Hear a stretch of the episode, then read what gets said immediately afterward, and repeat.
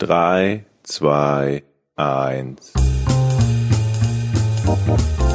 Podcast ohne richtigen Namen. Die beste Erfindung des Planeten. da muss ich lachen.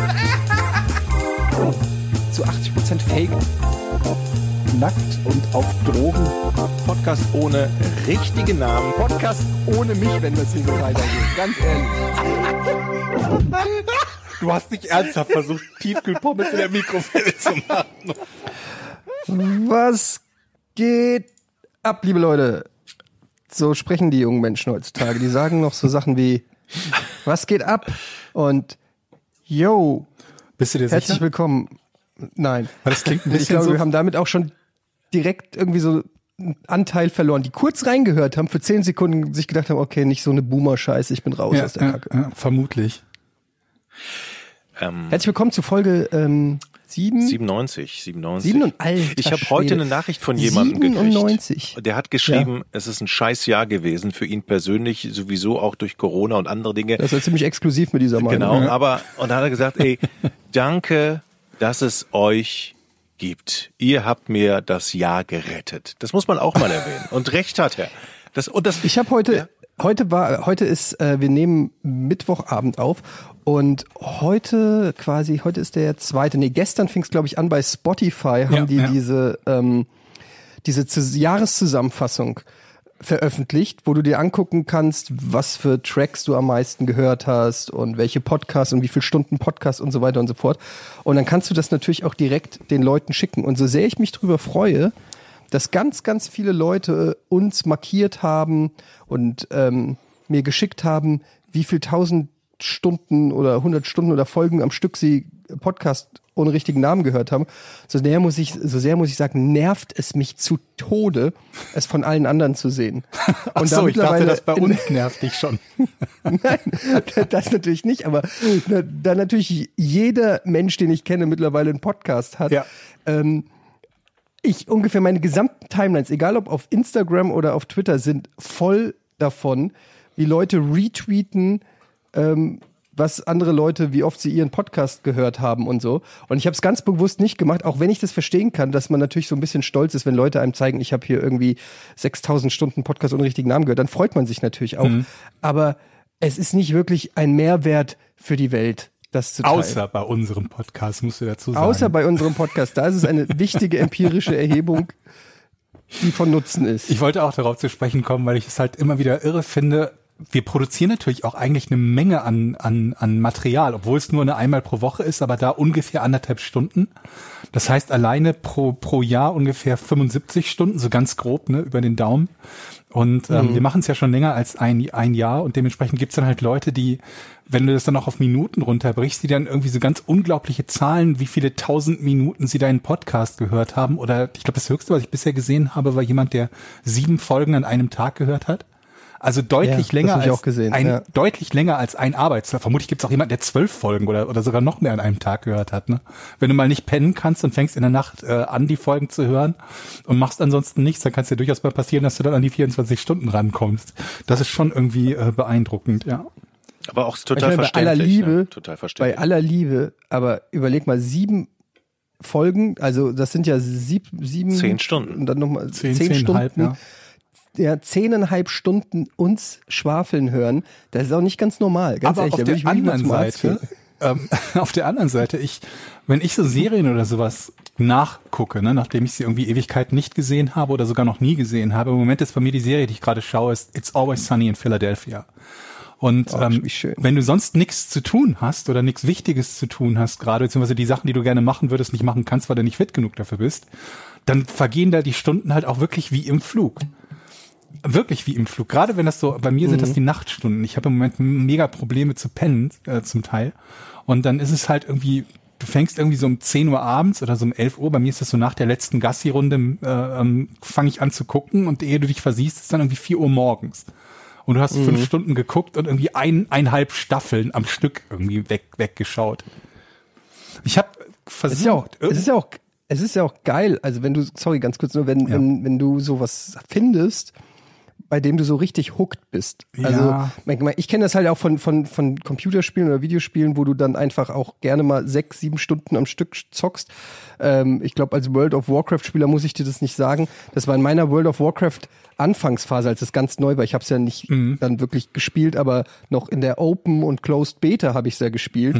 Und da waren dann so Phasen dabei, wo ähm, es einfach schon wieder hell war draußen und ich auf die Uhr geguckt habe und dann gemerkt habe, oh shit, ich glaube, ich habe gerade zwölf Stunden am Stück gezockt, ohne und es hat sich aber angefühlt wie zwei, so ungefähr, weil ich immer noch in derselben Quest hing so- oder so den, am gleichen Ort. So krass so. ist das bei mir bei der, bei der Serie jetzt nicht. Also, dass ich, dass ich so extrem hooked bin wie bei einem Spiel. Bei Spielen finde ich, die haben nochmal so eine ganz eigene Faszination. Also eines der Spiele, mit denen ich am meisten Zeit verbracht habe in den letzten Jahren, war erstaunlicherweise nicht World of Warcraft, weil es da halt ist, wenn man den Dreh irgendwie raus hat und hat einen Charakter auf maximalem Level, dann weiß man meistens relativ gut, was man so zu tun hat, so ungefähr, ne, um auf dem Laufenden zu bleiben. Absolut. Um, bitte, um Equipment zu bekommen Ja. und so. Und dann, dann ist es halt nicht so, dass du da 20 Stunden am Stück spielst, weil du gar nicht mehr auf dem Level bist, wo du das in Anführungsstrichen nötig hättest, weil du Level machen musst oder so. Ich habe das gehabt bei Fallout. Und ähm, Fallout ist so ein, also Fallout 4 in dem Fall ist so ein Spiel, das ich irgendwie einmal im Jahr mindestens raushole. Davor war es Fallout New Vegas, immer das jeweils aktuellste. Und dann mache ich aber auch jeden Kleinscheiß. Also ich, ich, bevor ich überhaupt anfange, das Spiel quasi frei zu spielen, bin ich Level 80. Weil ich möchte dann irgendwie von jedem Follower den Trade haben. Ich möchte auf jeden Fall die Overseers Guardian haben. Ich möchte irgendwie die und die Skillpunkte verteilt haben. Ich möchte irgendwie die, die Bobbleheads haben und so weiter und so fort, bevor ich dann frei anfange zu spielen. Weil das sind alles so Dinge, die vorher auf der To-Do-Liste sind. Und je nachdem, mit welchen Mods man dann spielt, ist man ohne weiteres Level 80, bevor das passiert. Und bevor man sich dann dem Rest des Spiels widmen kann. Und da finde ich, ist das sowas, wo bei mir die Zeit, also vergeht wie im Flug, wie du es gerade beschrieben hast, wo man halt irgendwie zwölf Stunden spielen kann und es kommt einem vor wie anderthalb oder wie zwei. Ach, schönes Spiel. Ich freue mich, dass ich freue mich, wenn es da irgendwann mal eine Singleplayer-Fortsetzung gibt. Ich war übrigens Ich konnte Fallout ja, sag du Ja, ich wollte nur noch zu Fallout 4 was sagen, weil da gibt's bei mir auch eine Entwicklung gerade. Ähm, was ganz lustig ist, dass du das sagst, weil ich habe Fallout 4, als es rauskam, habe ich es irgendwie so, ja, ich weiß nicht, 10, 15 Stunden gespielt oder so. Also schon ein bisschen, aber natürlich für Fallout noch, noch lange nicht durch. Ja. Und dann aus irgendeinem Grund, ich weiß nicht mehr, was es war, ich glaube, ich hatte eine ein, zwei Wochen Pause gemacht und dann nicht mehr so richtig reingefunden, der Klassiker, und Ja, dann ja. erst mal liegen lassen, dann kamen andere Sachen. Und dann war die CD zerkratzt. Oh. Und ich konnte es nie wirklich weiterzocken. Hab, es war aber jetzt auch nicht so auf meiner äh, Liste oder auf meiner Agenda so weit oben, dass ich es mir dann Hast irgendwie von irgendjemandem geliehen haben. Nee, nee, ich habe es auf der Playsee gezockt. Ach so, okay. Und, ähm, und hat es da wirklich klassisch noch als Retail-Version, als Disc. Und dann kam ja jetzt die PlayStation 5 raus. Mhm. Und im Rahmen der PlayStation 5 gab es so ein Bundle für PlayStation äh, Plus-Mitglieder, ähm, dass du irgendwie die, die Classics der PlayStation 4 umsonst kriegst und auf der PlayStation 5 dann zocken kannst. Okay. Und da war Fallout 4 dabei. Und dann habe ich das natürlich, weil es kostenlos war, einfach nochmal runtergeladen und konnte dann aber, weil mein Safe Game in der Cloud war, ähm, den Spielstand wieder runterladen und kann jetzt, nach all den Jahren auf der PlayStation 5, kann ich jetzt Fallout 4 weiterzocken. du willst das dann Und, echt äh, weiterspielen, weil ich würde dann immer neu ja, ich anfangen.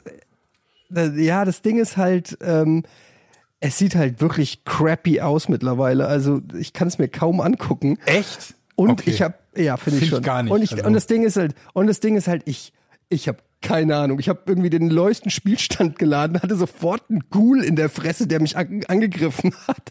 Ich wusste nicht mal, mit welcher Waffe man irgendwas macht oder so, mit welcher Taste. Und ich war komplett überfordert von der Situation. Wo bin ich hier? Was ist das? Wo, in welchem Gebäude bin ich? Wo muss ich überhaupt hin? Und warum? Also das war ganz lustig. Und jetzt überlege ich natürlich schon, ob ich nochmal neu anfange oder nicht. Das nur zu Ich bin mal Fallout 4. gespannt. Das ist halt also ich bin noch mal gespannt, was du denn auch dazu sagst. Weil mir, mir hat das Spielen sehr viel Spaß gemacht, aber das ist eines von den Spielen, wo ich das Ende nicht deshalb vor mir herschiebe, weil mir das Ende so viel Spaß macht und so cool ist und so viele Optionen bietet wie bei Fallout New Vegas, sondern weil das Ende echt räudig ist. Das Ende ist so unbefriedigend, ohne ins Detail zu gehen, welche verschiedenen Enden es gibt, aber das fühlt sich halt so an, als hätte jemand vergessen, ein Ende zu programmieren. Und das war das, was mich an Spielen schon irgendwie seit meiner Kindheit gereizt hat. Die also nicht die Credits, sondern was auch immer mal kommt, wenn man durchgespielt hat, ne? Ob das irgendwie eine coole Cutscene ja. ist, äh, die Auflösung der Geschichte, eine Zusammenfassung und das ist, da war irgendwie Fallout, äh, keine Ahnung, es war echt nicht cool. Es hat, das war echt nicht schön. Und ich habe es auch nur ein einziges Mal komplett durchgespielt, obwohl ich es bestimmt, keine Ahnung was, 400, 500 Stunden gespielt habe. Würde ich mal schätzen, so ganz grob. Wisst ihr, was ich gerade spiele? Und das Nee. sieht auch richtig scheiße aus. Caesar 3. Half-Life Half-Life 2. Tatsächlich. Das habe ich auch noch nicht nochmal rausgeholt. Ich habe das. Ich finde, das Ja, geht aber ja. noch. Also und ich steckte an so einer beschissenen Stelle, weil ich habe mir bei bei Steam mal angeguckt, Mensch, was hast du eigentlich alles so für Spiele und was hast du für Spiele, die du da gekauft hast, aber noch nie gezockt hast? Und da war Half-Life 2 dabei. Hast du das wirklich gekauft? Kriegt man das nicht immer irgendwie gratis irgendwann dazu? Ich äh, weiß nicht, vielleicht habe ich auch gerade. ich glaube, ich habe es auch. Ich hab's, kann mich nicht daran erinnern, es je gekauft zu haben. Auf alle Fälle habe ich definitiv noch nicht gespielt. Und habe ich gesagt, ey, das musst du spielen. Der, der, der erste Teil war so der Burner. Und jetzt hänge ich da an so einer Stelle, wo man mit diesem komischen ähm, Motorrad durch so ein Sumpfgebiet äh, fahren muss und äh, ich stecke an so einer an so einer Stelle, wo vor mir verseuchter Boden ist und ich da eigentlich nicht drüber komme. Aber ich weiß, man kann nur mit diesem Gefährt rüber ähm, und ich komme nicht weiter und ich komme mir total doof vor, dass ich da nicht weiterkomme. Es, aber ich, Ich habe finde nicht es- gespielt. Ich kann dazu gar nichts sagen.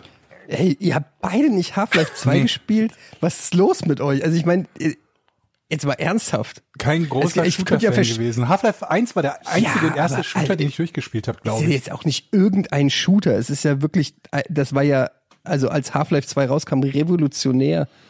Mit der ganzen Havoc Engine und den, und diesem, diesem, wie heißt das Teil, diese Saugapparat da, der alles ansaugen und wieder wegschießen Ich habe kann. keine, hat mich Und auf jeden so. Fall nie so gereizt. Ich habe es irgendwann mal, glaube ich, angefangen und dann so nach zwei Stunden oder so, ne, reicht. Ja gut.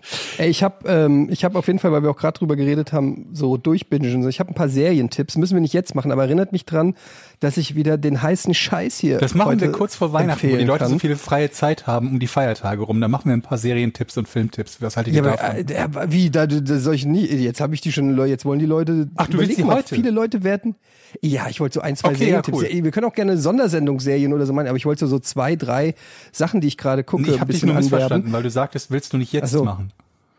Nein, du darfst doch nicht vergessen, Jochen, äh, Georg, dass viele Leute vielleicht auch noch vor Weihnachten sterben.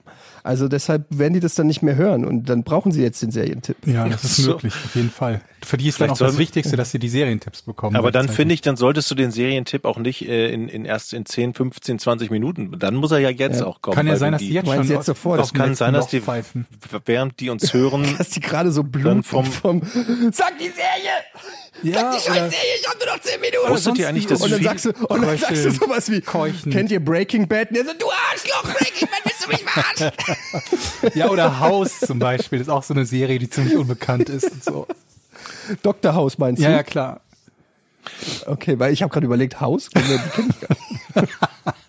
Dr. Dr. House habe ich Bevor wir aber nie zu den geguckt. Serien kommen, darf ich mich über, über etwas aufregen. Aber Ich bitte. rege mich jetzt einfach darüber auf. Und zwar war ich auf der Suche nach Spielen für Handy oder Tablet.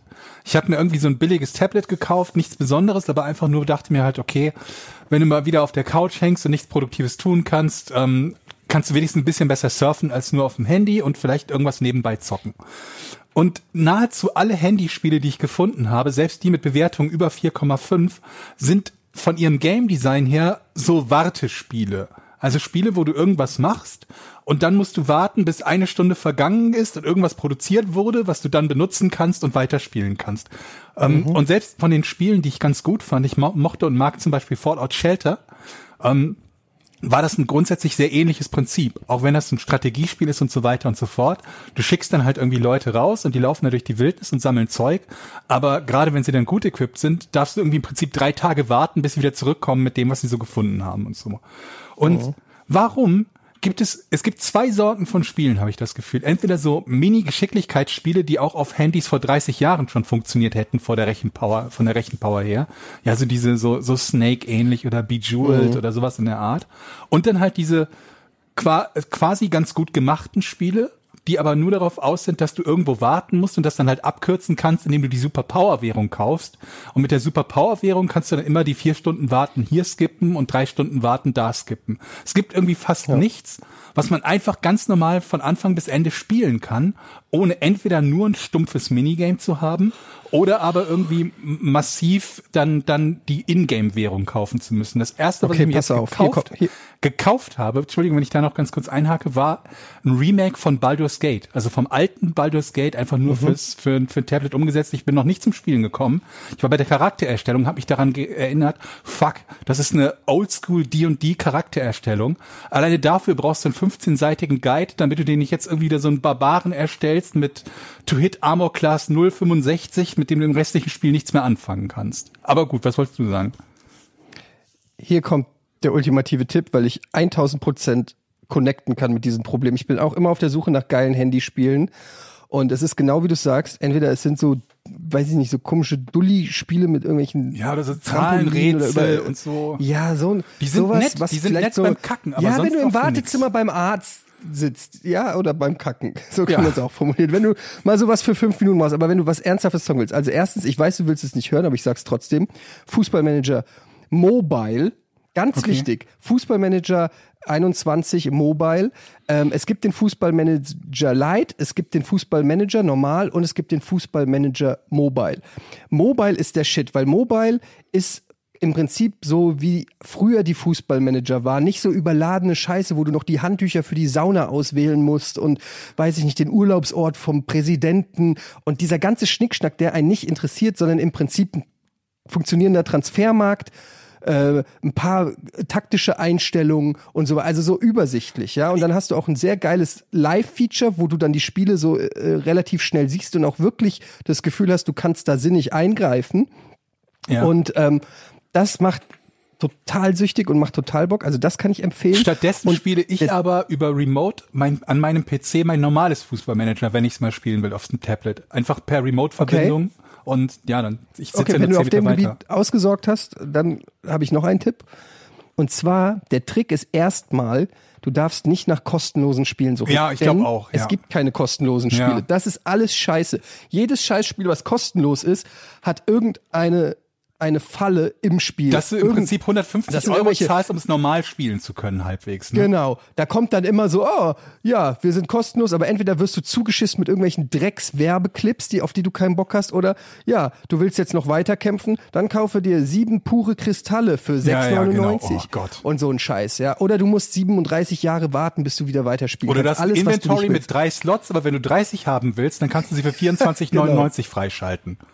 Und um den Boss zu besiegen, brauchst du aber 20 verschiedene Items. Richtig. Ähm, Und allein genau. es gibt drei verschiedene Solche Tränke Sachen- schon, die nichts decken.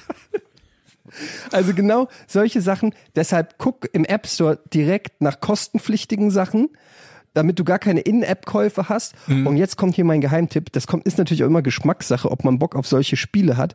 Aber ich sag es, kennst du das Spiel Crashlands? Nee. Nein. Gar, sagt mir gar nichts. Cra Crashlands ist so ein bisschen Survival, aber so von der äh, Top-Down-Sicht, ähm, wo du so einen Typen spielst, der auf dem Planeten abgestürzt ist und dann muss der so, äh, im Prinzip ist es immer das gleiche Spielprinzip. Du, du musst eine Werkbank bauen, äh, dafür brauchst du dann, weiß ich nicht, drei Holz und zwei irgendwas, zwei Äste. Okay, das ist Holz, äh, drei Holz und zwei Blätter. Dann baust du die Werkbank, dann hast du 15 neue Optionen, die du bauen kannst, unter anderem neue Waffen oder eine neue Spitzhacke. Mit der Spitzhacke kannst du dann in die Mine gehen. Klingt wie Minecraft. Wenn du genug. Ja, aber nicht so das? komplex mit 3D. Also es ist nicht 3D, Crashlands. Es ist 2D und äh, ist eigentlich super simpel, aber macht super süchtig. Und äh, das Geile ist, du kannst direkt loszocken, du hast sofort immer Ich- irgendwas zu tun. ich hätte ja gedacht, Kleiner so- Tipp, Crashlands, wenn man, wenn Crashlands, man auf okay. so Sur Survival Building und sowas steht. Ich hätte ja gedacht, dass dieses Genre von so, so allgemeine, so, so Manager-Aufbauspielchen so in der Art, ne, so Theme Park Manager und so ein Kram halt, was kein extremes Eingabegerät erfordert, also wie ein Shooter zum Beispiel, wo du nicht behindert wirst durch die Plattform, auf der du spielst. Und das nicht notwendigerweise eine extreme Leistung erfordert, um das darstellen zu können, was du haben willst, um cool auszusehen. Ich hätte erwartet, dass das ein Genre ist, was hervorragend funktionieren könnte auf so Mobilplattformen, aber ich kenne mich halt nicht aus und die Dinger, die ich gesehen habe, waren halt immer nur ähm, du kannst im Prinzip das machen. Es gibt ja so ein SimCity in der Art, aber dann bist du nur irgendwelchen Schrott am Micromanagen und äh, darfst dann halt wieder die Ingame-Währung kaufen, damit überhaupt irgendwas vorangeht. Und du nicht wieder 23 Minuten oder 40 Minuten warten musst, bis irgendwie ein Stück Holz hergestellt ist.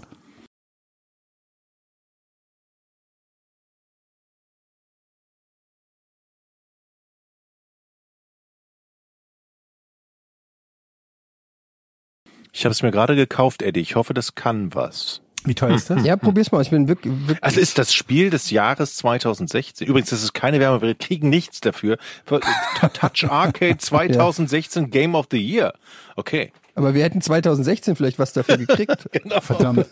Ich frage mich halt, also ich denke über so vielen Dingen, wenn man einfach ein Remake von so alten Amiga oder C64 Spielen machen würde, die ja nicht so komplex sind, dass man nicht relativ einfach ein Remake machen könnte. Man nennt das ein bisschen anders. Die Firmen, die es damals gemacht haben, sind sowieso in den allermeisten Fällen schon tot und veröffentlicht das als Handygame. Ich weiß halt nur nicht, welche Hürde das ist, wenn man eben sagt, dieses Spiel hat eine, eine, einen Preis von mehr als null. Ob man dann schon wieder 90 Prozent der Spielerschaft verliert und daher diese räudigen Ingame, obwohl ich finde die ja nicht zwingend schlimm. Zum Beispiel bei Fallout Shelter gibt es die auch und da muss ich halt sagen, es spielt sich auch ganz gut ohne. Die Sachen, die man darüber bekommen kann, bekommt man im normalen Spiel auch. Es dauert halt ein bisschen was, nur dieses allgemeine Konzept des mehr warten als spielen, finde ich halt nicht so geil. Es ist ja so, dass die, dass die Spielehersteller, die sich das einfallen lassen, die Scheiße ja nur von den 1,5 bis 3 Prozent von den dicken Fischen leben. Ne? Alle Ja, anderen, ja. die geben ja kaum was aus und es sind nur drei Prozent, die aber im Monat richtig Asche lassen. Ich habe ja mal ein Interview mit jemandem gemacht, der, der auch in dem Bereich irgendwie gearbeitet hat und der sagt es halt auch, dass das Problem halt ist, dass es sehr lukrativ ist und diese, diese Mischung aus den Premium-Kunden, die man quasi mit den, mit den Fischen füttert, ne, die mit den, mit den Leuten Ja. gefüttert werden, die eben nichts ausgeben und wo sich halt dieses fiese Ungleichgewicht im Prinzip zwischen den Reichen und den Armen herstellt, so ganz im normalen Leben auch, ne, äh, herstellt und das dann trotzdem lukrativ ist und die Leute sich halt in vielen Fällen gar nicht bewusst sind, wie viel Geld sie ausgeben. Und äh, Ja, die das so- ist halt das, das ist halt diese Tücke an diesen Micropayments, das ist halt 99 Cent oder so hier und es geht ja auch so schnell, wenn es dein Mhm. Gerät ist und du das sozusagen so eingeben hast, du einfach drückst du hier, zack, Ja. 99 Cent sind abgebucht. 99 Cent hier, das machst du dann zweimal am Tag oder dreimal am Tag, denkst du, ach komm hier, die zwei, drei Euro und zack, wenn du das am, am Tag machst, dann hast du plötzlich im Monat, weiß ich nicht, schon 90 Euro ausgegeben und wenn du dir mal überlegst, Ja. was so ein Vollpreisspiel heutzutage kostet, so. aber ja, aber so ein Triple-A-Titel wie, weiß ich nicht, Final Fantasy 15 oder so, wo du 100 Stunden reinbutterst, kostet irgendwie 60, 70 Euro vielleicht. Und du hast das in einem Monat schon für irgend so einen Kack weggeballert, damit dein Druide bei Star Wars Galaxy oder wie das heißt, Galaxy Wars, irgendwie 10% mehr Energie hat oder so. Also Und das fängt bestimmt immer relativ krass. harmlos an, dass man sich denkt, irgendwie, ich bezahle hier drei Euro und dann kriege ich etwas, was, keine Ahnung, mir 100 Stunden Spielzeit spart. Das machst du dann ein, zwei Mal und dann stellst du fest, anstatt drei Euro für eins dafür zu bezahlen, kann ich auch den Megapack bekommen, wo ich für 30 Euro 100 bekomme, was ich da spare und so, ne? Ja, Ja, ich habe ich hab das auch schon gemacht. Ich habe auch schon Geld Und ausgegeben. teilweise für so sind die. Preise ja so horrend, wo du denkst, äh, hier zehn Kristalle kosten plötzlich 59,99 oder so, wo ich denke Ja. so, ey, Moment mal. Ja, und dann gibt's ja Unfassbar. manchmal noch, da gibt's noch einen bestimmten Namen für diesen, ah, das wäre fast was für ein Rätsel gewesen. Es gibt noch so einen Trick, dass sie halt Paketpreise haben, von denen manche so absurd sind, dass man ein anderes Paket damit vergleicht und sich denkt, das ist ja viel cooler und glaubt, man hat halt den mega Catch gemacht, obwohl das eine im Prinzip nur ein Fake ist, damit du das andere kaufst. Also ganz, ganz interessant, was da in Psychologie drin steckt. Und ich habe grundsätzlich ja Ding nichts ist halt dagegen, diese- Geld zu bezahlen bei einem Spiel. Auch nicht notwendigerweise für Ingame-Käufe. Lieber möchte ich natürlich alles zusammen haben. Aber ähm, ich weiß gar nicht, wie das bei dem Rest der Spielerschaft ist. Ich kann mich auch an Zeiten erinnern, wo ich einfach kein Geld gehabt hätte und gesagt hätte, na, wenn es im, im App Store, auch wenn es fünf Euro kostet, habe ich die im Moment nicht für ein Spiel. Ey, das Ding ist halt, das ist, also das erste Mal, dass ich wirklich geschockt im Prinzip war, wie viele Leute für virtuelle Sachen ausgeben, war äh, bei Counter-Strike. Da gibt's ja diese Counter-Strike-Skins, also ähm, das sind dann, äh, stellt euch vor, für alle, die es nicht wissen, ihr zockt Counter-Strike, ihr habt da dieses Waffenmodell und dann gibt's von mir aus die Kalaschnikow in braun und in rot. Und in rot, diese, das ist dann der Skin, dass die rot ist und den kann man ähm, man kann sich dann so Schlüssel kaufen bei Counter-Strike. Diese Schlüssel, mit diesen Schlüssel kann man Truhen öffnen. Das ist im Prinzip wie ein Rubbellos und mit ne? etwas Glück ist, oder eine Lootbox heißt das, ja. Und wenn du dann etwas Glück hast, ist da irgendwie ein Skin für irgendeine zufällige Waffe drin. Und wenn du Glück hast, ist dann da die rote Kalaschnikow drin, die du gerne hättest. In 99 Prozent der Fälle ist aber nichts drin oder irgendwas, was komplett beschissen ist. Und es gibt dann innerhalb von Counter-Strike gibt es einen richtigen Markt, wie ein Ebay sozusagen innerhalb des Spiels, wo die Leute ihre Skins verkaufen können. Und es gibt natürlich dann auch ultra seltene Skins, also irgendwelche Sachen, die zum Beispiel auch nur mal eine Zeit lang überhaupt erhältlich waren, irgendwie während eines Turniers 2014. Und äh, diese Skins gehen teilweise weg für mehrere hundert Euro. Es gibt auch Sachen für mehrere tausend Euro. Und ich habe sogar live auf dem Sender damals, als wir Counter-Strike gespielt haben, so eine Kiste geöffnet und hatte Glück und habe so einen Messerskin gekriegt, der 300 Euro wert ist. Den habe ich Geil. wirklich aus dieser Lootbox Und da warst du dann angefixt? Ähm, ja, in einer gewissen Weise schon, weil es war natürlich dieses Ding, okay, man kann ja wirklich was gewinnen, ja. Und zum anderen war es auch irgendwie so, ich habe den noch nicht mal verkauft oder so. Ich, ich hätte den halt wirklich auf diesem Markt für bares Geld verkaufen können. Ich habe den, ich habe dieses dieses Messerskin, obwohl ich Counter Strike seit drei Jahren nicht gespielt, ich habe das immer noch, weil ich irgendwie gedacht habe, so das ist so, das ist so was Besonderes. Und jetzt habe ich eine Und- geile Idee. und ja, warte, und jetzt habe ich nur gedacht, so wenn mich als Gelegenheitszocker das schon einigermaßen packt, wie muss das halt erst sein, wenn du so ein richtig aktiver Zocker bist und dir wirklich sozusagen dass der, der, der Look deines Charakters on air, äh, on air, online auch wirklich wichtig ist, äh, was du bereit bist, da reinzubuttern und Mhm. zu zahlen und also und das war das erste Mal, wo ich gedacht habe, okay, weil das verändert ja am Spiel nichts. Gar du schießt nichts, mit ja. der Waffe nicht besser. Du bist, es ist eine rein optische Veränderung, für die du bereit bist, 300 Euro zu zahlen. Jetzt sagen natürlich manche Leute, die, die zocken, sagen auch, naja, du kaufst ja auch ein paar Schuhe für 150 Euro oder eine Jacke für 300 Euro. Mhm. Ähm, die kaufe ich mir halt nicht. Und ich fühle mich halt besser, wenn ich mir einen Skin in Counter-Strike kaufe. Da hast du halt Ja. diese Diskussion, virtuelle Welt gegen echte Welt und so weiter. Aber es ist halt einfach krass, was die Leute letztendlich bereit sind auszugeben. Ich, ich habe auch sowas gehabt. Da habe ich mir eine, ich habe mir im Prinzip Overwatch nur gekauft, weil es bei Diablo einen ähm, so einen Flügelskin gab. Ich glaube von Mercy aus Overwatch und diese Flügel sahen cool aus. Und die wollte ich irgendwie haben und ähm, ich habe mir nur deshalb, ich habe nie Overwatch gespielt danach, kein einziges Mal, ich habe es nicht mal installiert. Aber ich habe, glaube ich, was war das, 30, 40, 50 Euro für Overwatch ausgegeben, um die, den, den Skin in Diablo zu haben, den es halt nur dadurch gab. Den konntest du halt sonst auch nicht bekommen. Jetzt habe ich eine super Idee, Leute. Du bist ziemlich leise, Jochen, übrigens. Jetzt habe ich eine super sehr leise. Ah, jetzt habe ich eine super jetzt habe ich eine super Idee, Leute. leise, aber Ähm, was haltet ihr denn von der Idee, wir machen ein Bares für Rares für solche Dinge? Und dann stehen wir da am Tresen für oh, Ingame-Gegenstände. den, für Ingame-Gegenstände, ja. Und kaufen den Leuten dann Dinge ab.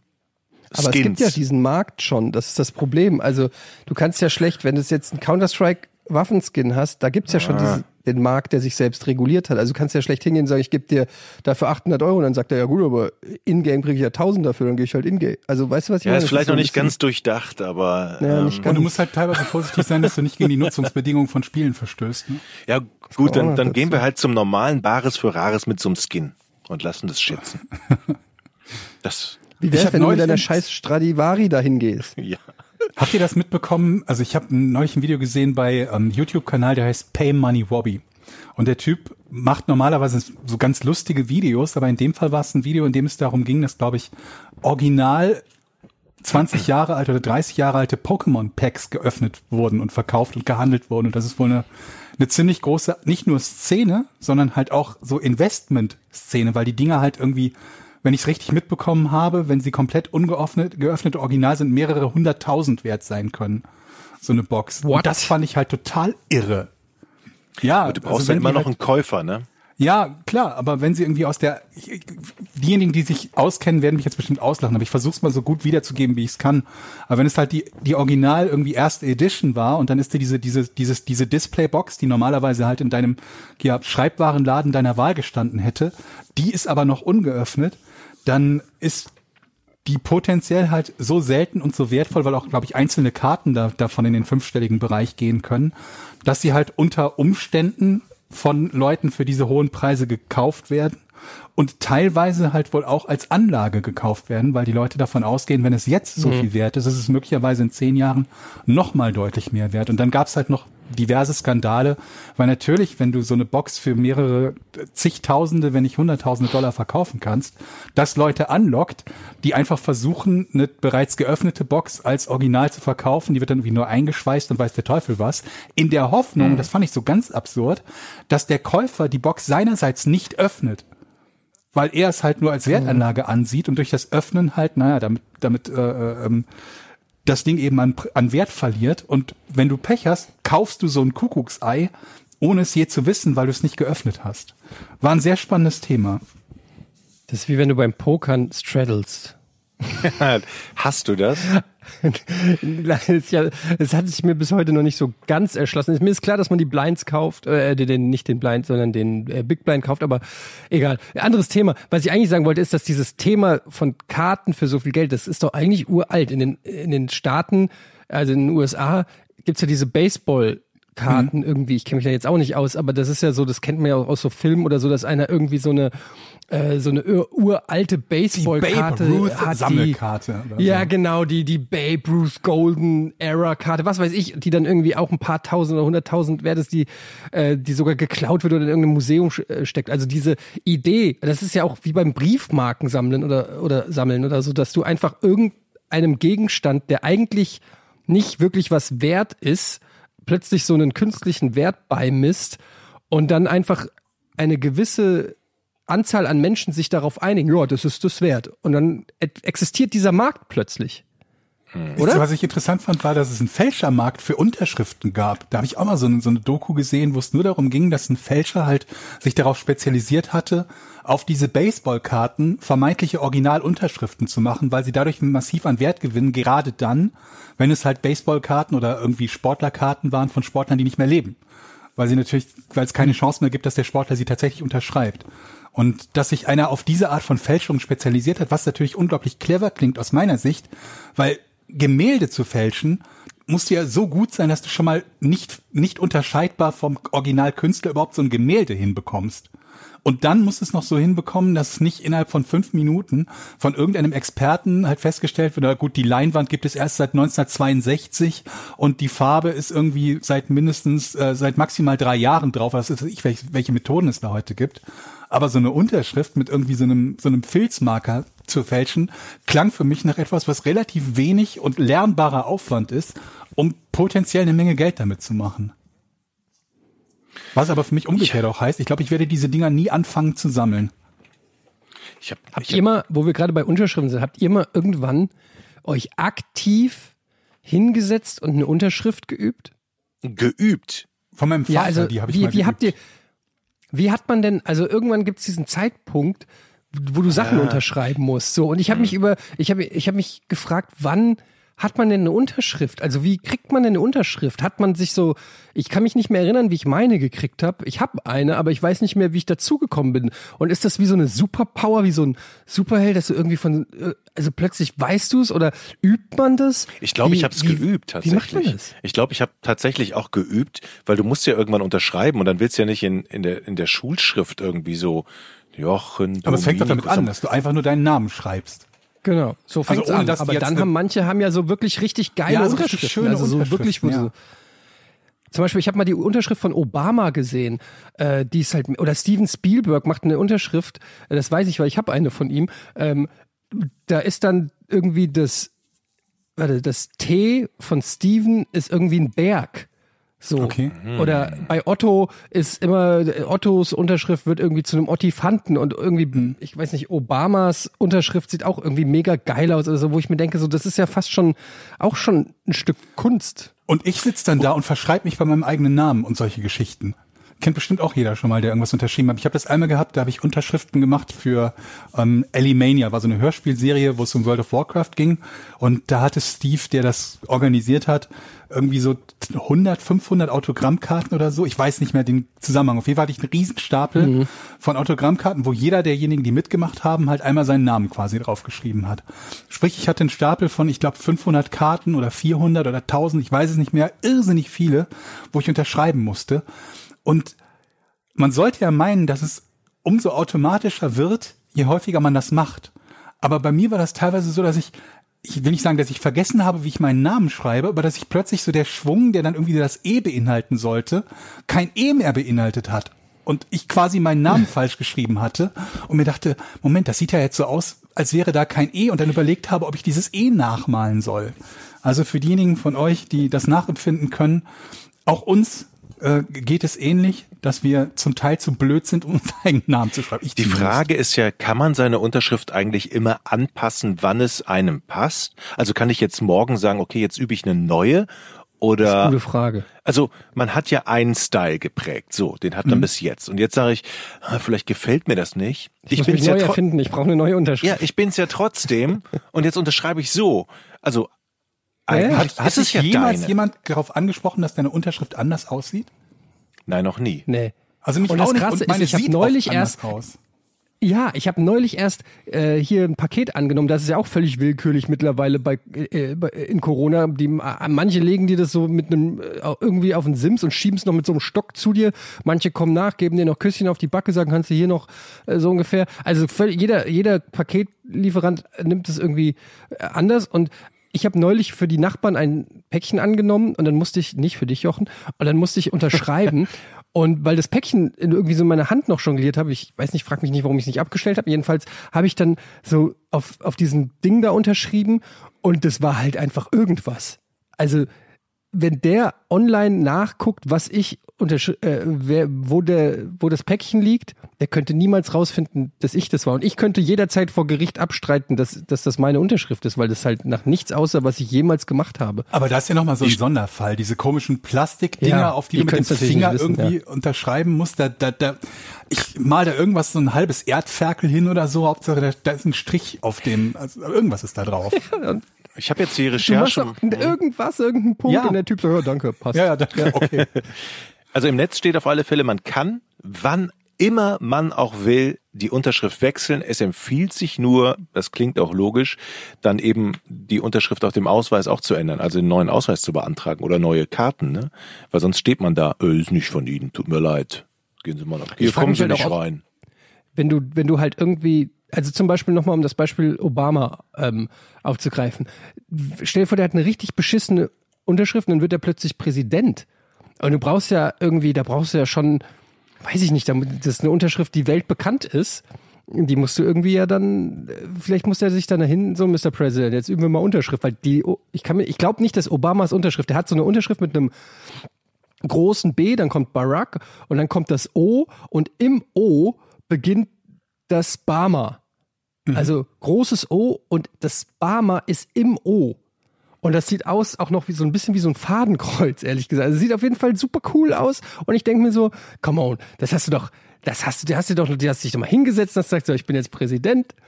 Und jetzt Vielleicht gibt es ja sogar du noch irgendwie so ja, genau, hatte irgend so Berater, irgend so Graffiti-Artist oder irgend so jemand, der sagt so, pass auf, dann machst du hier noch so das ohne, machst du da rein und so. Ich glaube, das ist Ahnung. auch ein geiler, geiler Beruf, glaube ich, so ein Sachverständiger für Schriften, ne? So, der das dann Man kann auch, doch auch das interpretieren, oder? Es Ja. gibt auch so Leute, die sagen können, weiß ich nicht, an der Ja, Hand der mich Unterschrift halt von Donald frage, wie Trump viel kannst davon du, halt so. Pseudowissenschaft ist.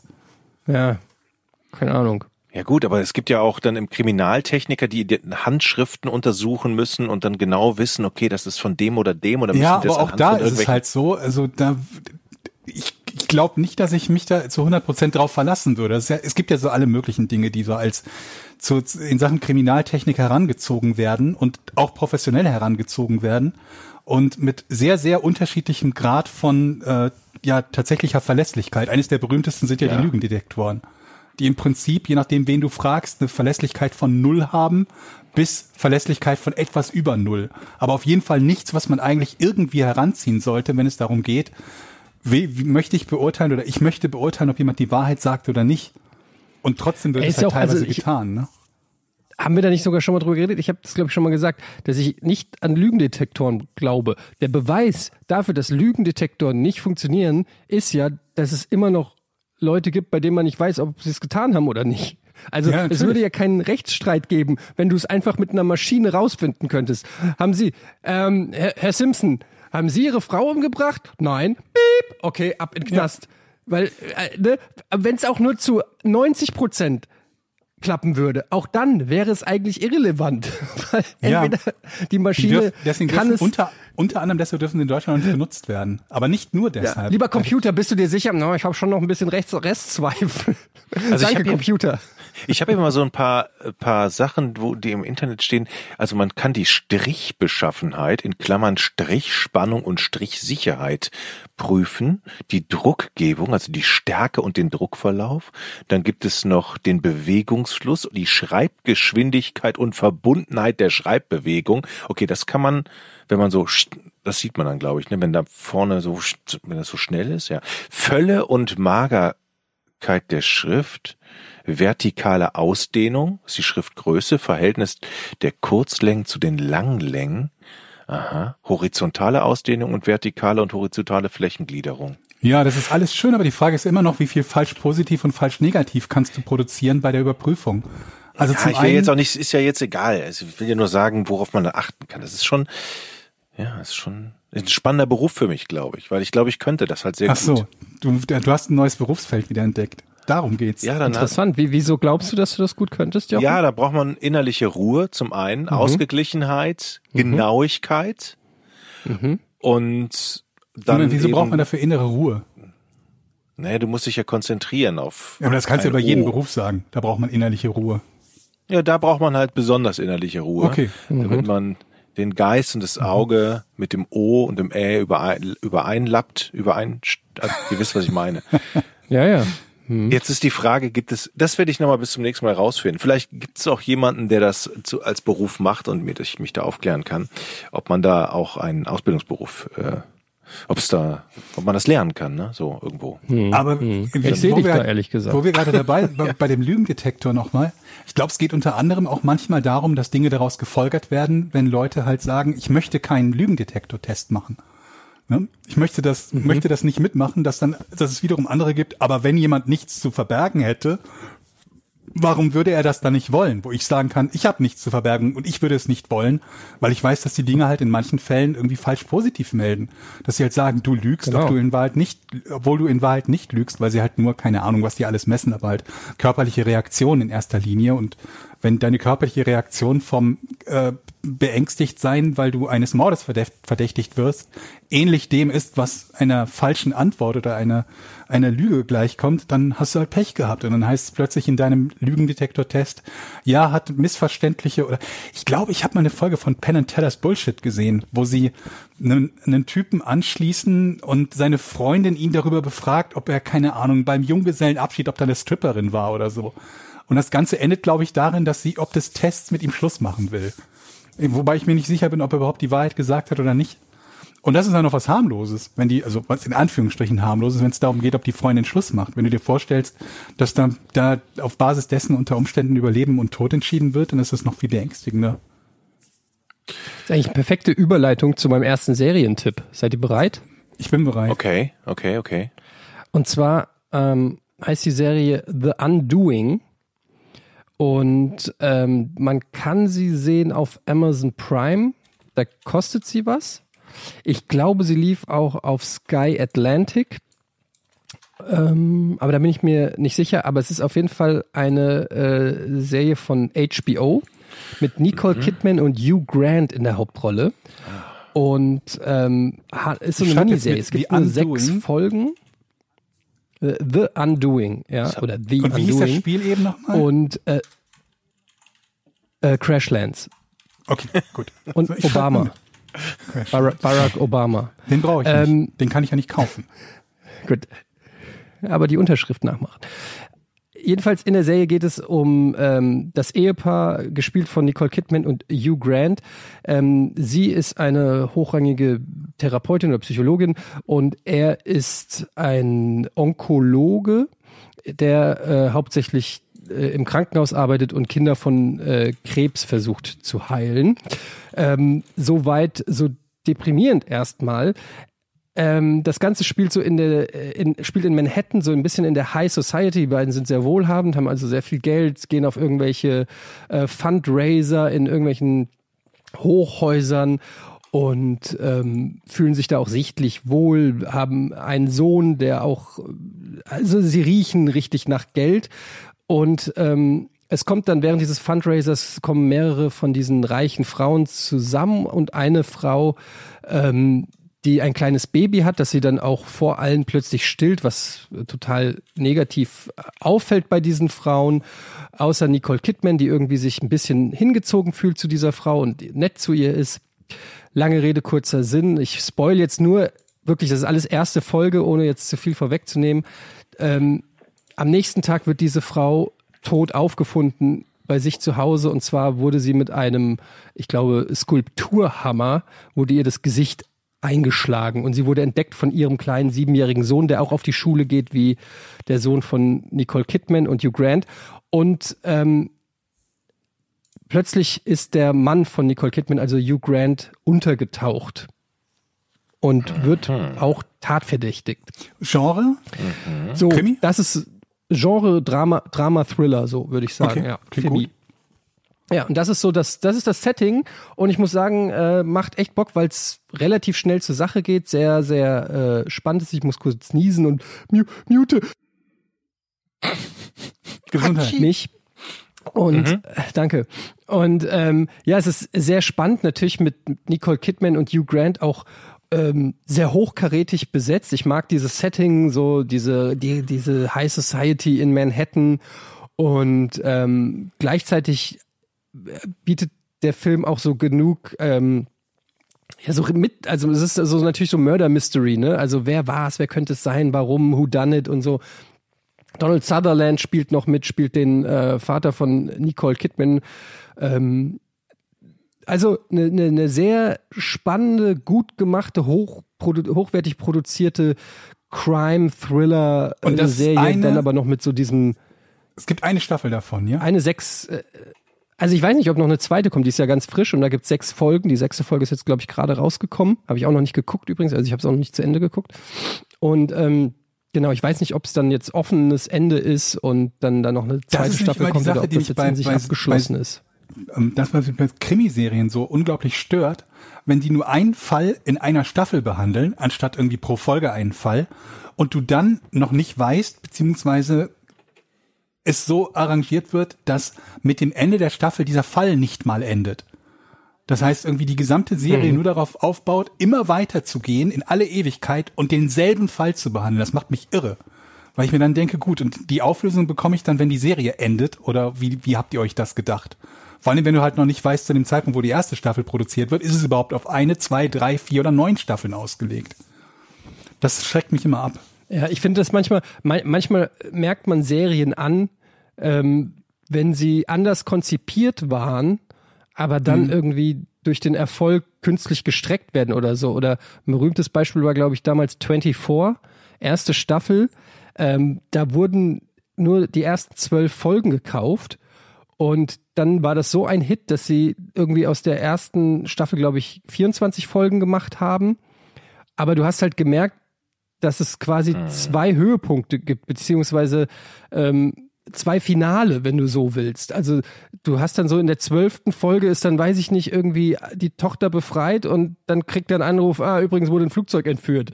Und du so, hä, was hat denn das jetzt mit allem, was davor zu tun ist, zu tun? Ja, und dann ist aber so gar nichts. Und dann geht's halt einfach mehr oder weniger fließend in diese andere Geschichte, aber du hättest genauso gut auch die Credits nach den ersten zwölf Folgen machen können. Und sowas habe ich halt irgendwie. Ja, so geht's mir das, bei das Lost. muss das, genau, Lost war genau so ein Fall. Lost ist total was sie Nummer. künstlich, das, äh, Lost haben sie künstlich in die Länge gezogen und dann sich komplett verstrickt mit all den Andeutungen, die sie gemacht haben. Aber da sind wir wieder bei und dem ich finde, Thema, das ist wenn halt die große Zeitreisen Kunst auch von der, von der guten, ganz, ganz kurz. Ja, ja, warte, nur ganz kurz. Das ist die große Kunst von der Serie. Ähm, das rechne ich zum Beispiel Breaking Bad hoch an, dass du einfach sagst, ähm, nee, fünf Staffeln, wir haben genau einen Plan, wir wollen dahin, wir wollen diese Geschichte erzählen und dann ist es zu Ende. Und ich meine, ich, Breaking Bad war so fucking erfolgreich. Die haben ja dann auch noch einen Spin-off gemacht, aber sie haben das Hauptprojekt sozusagen intakt gelassen und rund abgeschlossen. Und das finde ich, äh, das ist dann oft, gibt, gibt's gute Serien, die es nicht schaffen, ein Ende zu finden. Californication zum Beispiel, ich weiß nicht, ob ihr das geguckt habt, oder Entourage. Ja, ja, es gibt ja. so viele Serien, die Beides, so geil anfangen, beides.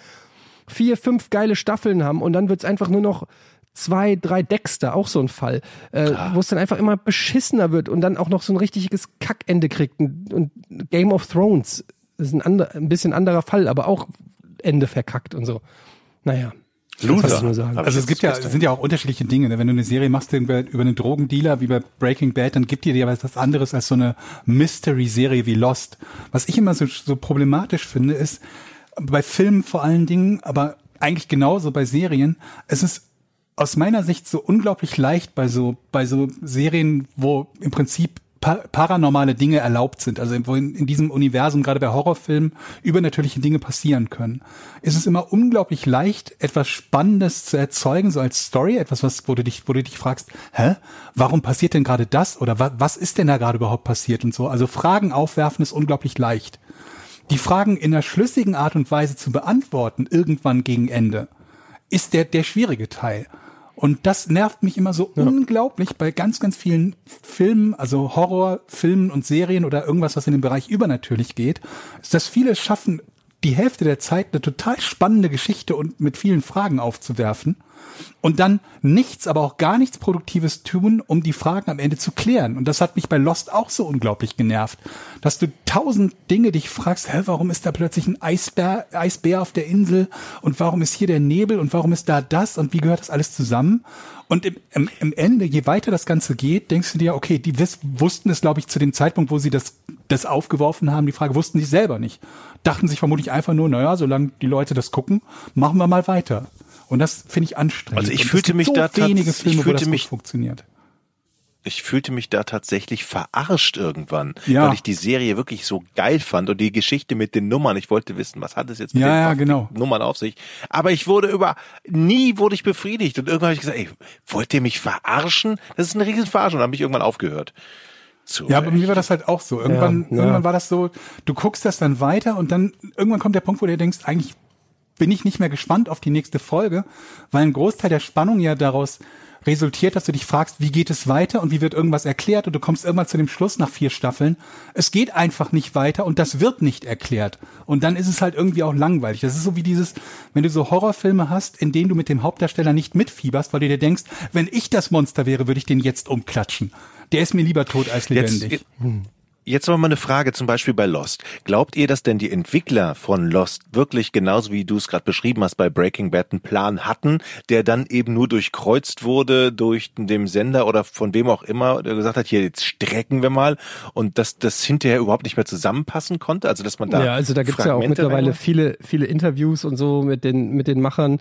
Und ich habe ja Lost, ich habe ja nicht von Anfang an, als es rauskam, geguckt, sondern ich habe es im Prinzip sehr spät angefangen und dann ziemlich krass mit meiner Frau durchgebinged. Also wir haben dann teilweise auch drei, vier Folgen am Tag oder so geguckt und das dann aufgeholt und sind dann quasi zum Ende der Serie waren wir dann auf, auf, äh, auf dem gleichen Level, ähm, konnten dann also die letzten Folgen oder so haben wir dann wirklich dann hingefiebert, bis die, bis die released wurden. Und ähm, das ist halt schon so, dass da auch, glaube ich, bei der Writing Staff viele Leute gekommen und gegangen sind und dass es da irgendwie hinter den Kulissen natürlich auch äh, viel Chaos gab. Aber man muss auch sagen, dass die Macher einfach, also Damon Lindelof und, und J.J. Abrams sind halt schon so One-Trick-Ponies für mich ein bisschen. Also ähm, man sieht das ja jetzt auch J.J. Abrams, der ja auch die Star Wars, also Star Wars 7 und 9 gemacht hat.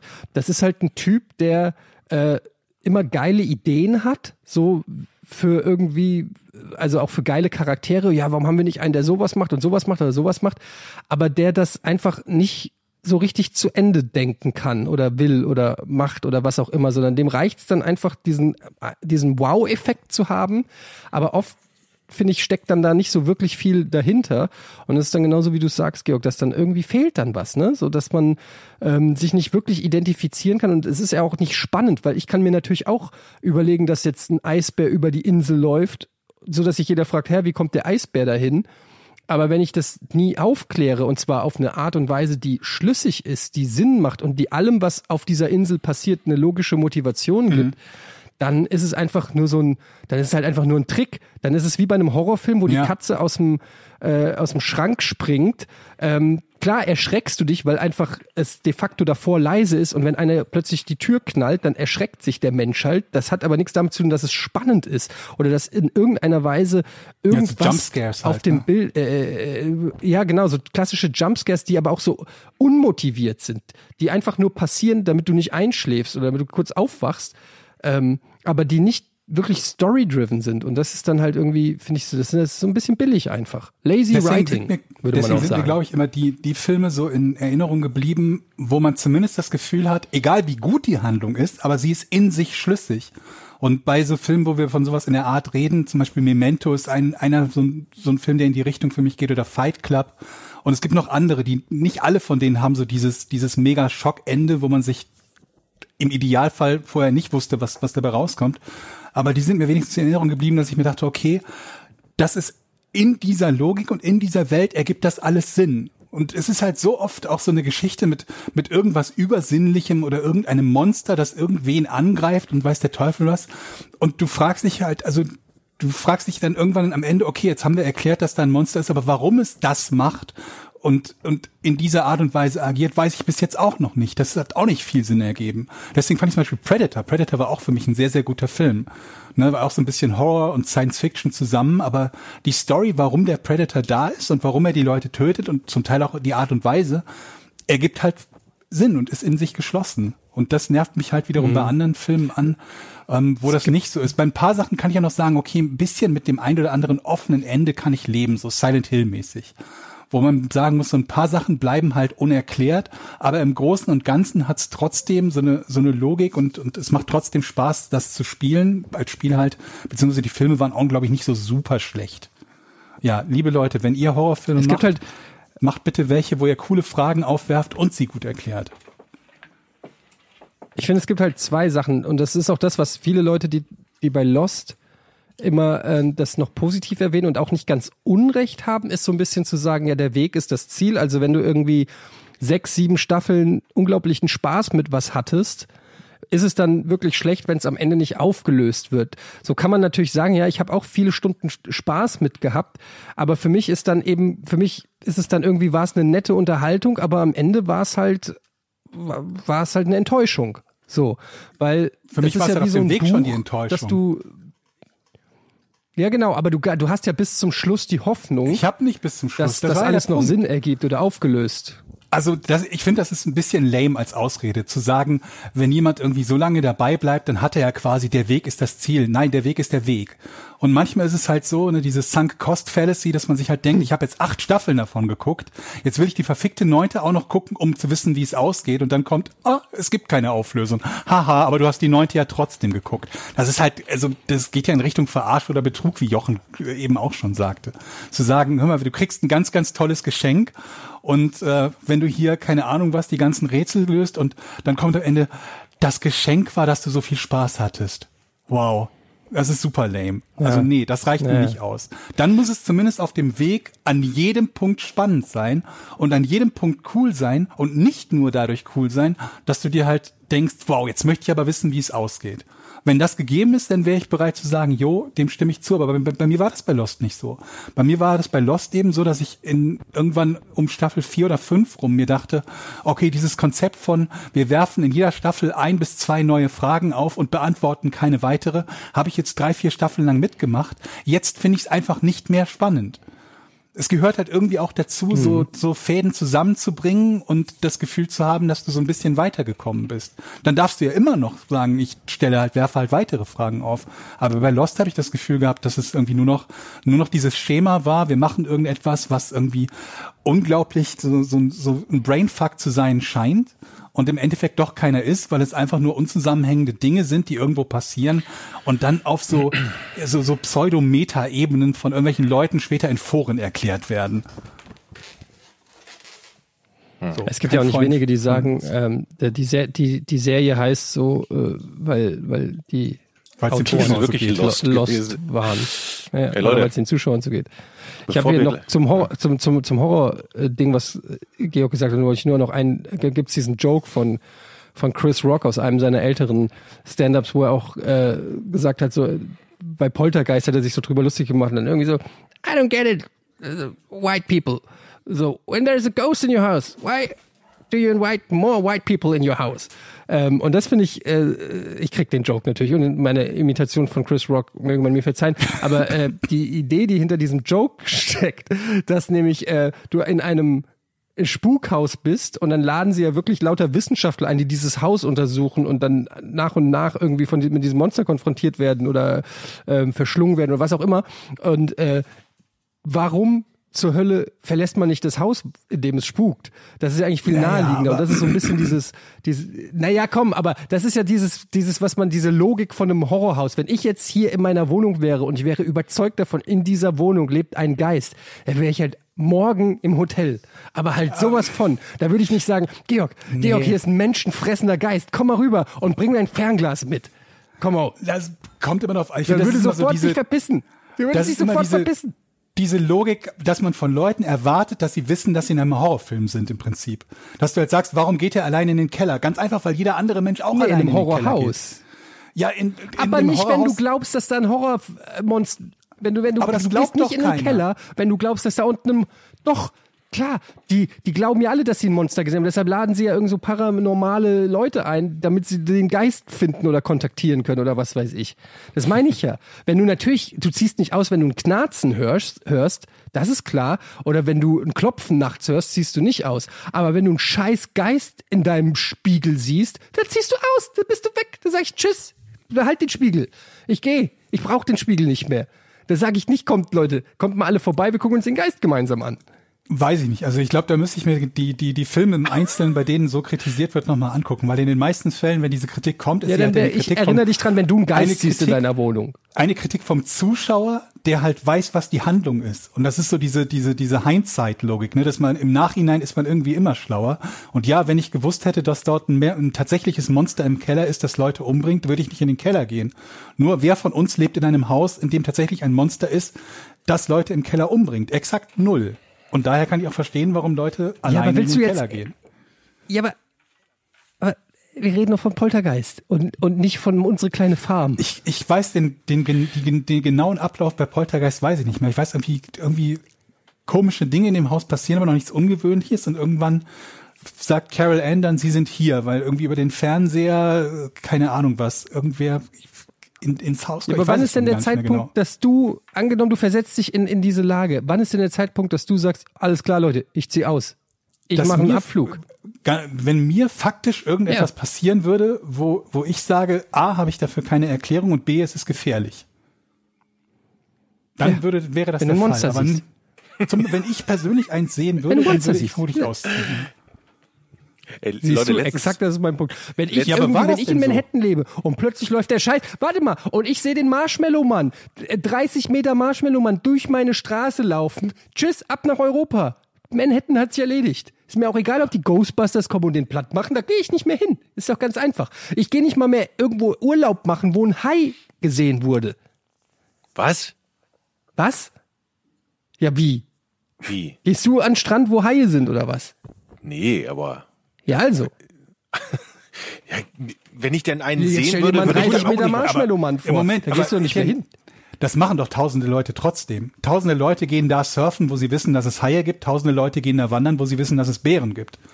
Also, dass eine real existierende Ja, äh, Gefahr Idioten. irgendwo ist, Also Moment, Bären ist wieder was anderes, da sind wir uns alle einig, ein Bär würde ich packen. Ja, das wissen wir. Beinchen Das habe ich stellen. euch ja schon mal, habe ich euch Genau. ja schon mal erklärt. Erst auf die Kniescheibe, hinten ja, rum ja. Und dann und dann vermutlich einen Würgegriff ansetzen. Oder Nieren, äh, Nieren Ich möchte, ich möchte euch mal von meinem Erlebnis von äh, letzter Woche erzählen. Es ist jetzt nicht ganz so spektakulär, aber ich war ja äh, in Nordfriesland im Häuschen und dann bin ich nachts um zwei Uhr durch ein Knarzen aufgewacht. Es war Vollmond. und hast das Haus Überall verlassen und verkauft, wie aus. Etienne das gemacht hätte.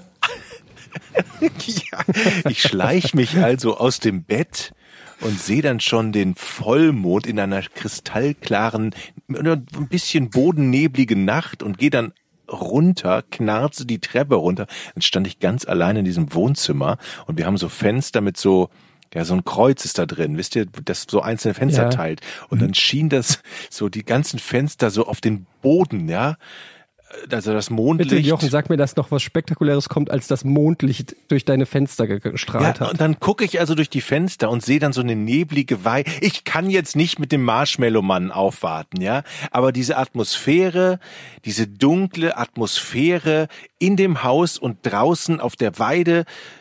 Ach komm, Leute, geh- kommen wir zum Rätsel. Ich leck mich doch am Arsch, oder? Äh, noch nicht mal mehr. Wo war, wie ging die Geschichte weiter? Es war sehr schaurig. Ich habe Angst gehabt. Ja, was denn? Alleine im Wohnzimmer da unten zu stehen.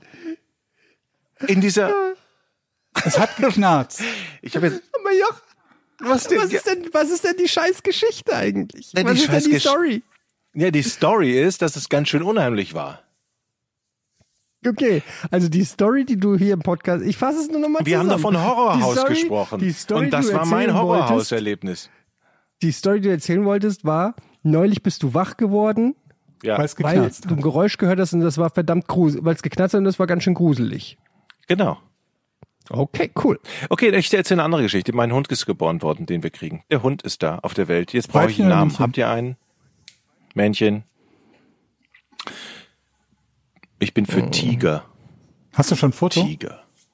Ich, Ich erwarte Nee. ganz viele Fotos, Jochen. aber du kannst Ich liebe Fotos von kleinen Hunden. es ist ja, also ein Tiger ist ja eigentlich eine Katze. Ja. Ich überlege, also wenn, falls ihr Vorschläge habt, liebe, liebe, liebe Leute, wenn ein, ein kleiner Zwergpudel ist das. Ähm, ich habe so ein bisschen, ein bisschen Angst über die Straße, aber wo, Georg geht Moment, ja auch was mit so einem Angst? kleinen Was, Hund was Angst über die Straße? Was? Ja, dass das dämlich aussieht, dass das total dämlich aussieht, wenn Das ich mit einem kleinen dämlich Hund durch die aussieht? Gegend gehe. Na, ich mit einem kleinen Hund an der Leine. Hattest du diese, diese Was hat das Angst mit dem nicht, Hund zu das tun? ja, nix. Da gibt's Das ja sieht zwei Komponenten. Ich Jochen. muss mich, glaub, Aber der Hund ist das wenigste Och, komische mich an doch, dieser ganzen. Alle leck mich doch jetzt. Ey, warte mal hier, Aber Leute, wenn dir, war, der, es war doch wenn dir neulich der Hund Black- peinlich ist, dann Black doch Friday. anderen Hund aus. Ja, ist vorbei, ist jetzt schon geboren, ist schon, haben wir schon. Aber das wusstest du doch vorher, was So, für eine Hunderasse du haben willst. Ich, kann ich jetzt will kurz? gar nichts. Ich Ja, habe ein. Rätsel. Was? So, es war Black Friday, wie ihr wisst. Ja. Ja. Und ich habe etwas gekauft. Und ihr, ich möchte jetzt, dass ihr erratet, was ich mir gekauft habe anhand der Geräusche, die ich damit mache. Seid ihr bereit? Okay, ja. Das ist ein Total. bisschen ASMR jetzt auch für die Leute. Also hoffentlich schlafen die jetzt nicht reihenweise ein. Ach, Oder werden wobei nach der geil. Geschichte. Nee, egal. Okay. Oder werden geil. Achtung, ich fange an. Eine Lederhose. Okay, ich hab- Ähm, Ah, eine, ich hab äh, was ich weiß es, eine, eine, eine, eine Verpackungstasche für deinen Baseballschläger. Verpackungstasche ist richtig, aber es ist kein Baseballschläger. Achtung, in dieser, in dieser Tasche, hört mal hin, sind so, ist sowas drinne.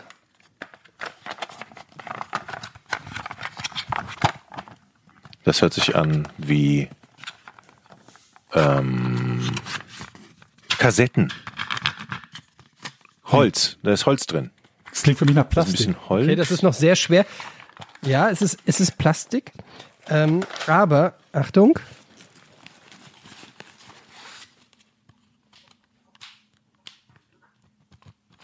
Das ist doch irgendwas zum Schlagen, du kleines Schweinchen. Und zum Vibrieren. Achtung, jetzt mal, jetzt werdet ihr das gleich erraten, wenn ich, wenn ich es richtig Dada-Bahn. laut mache.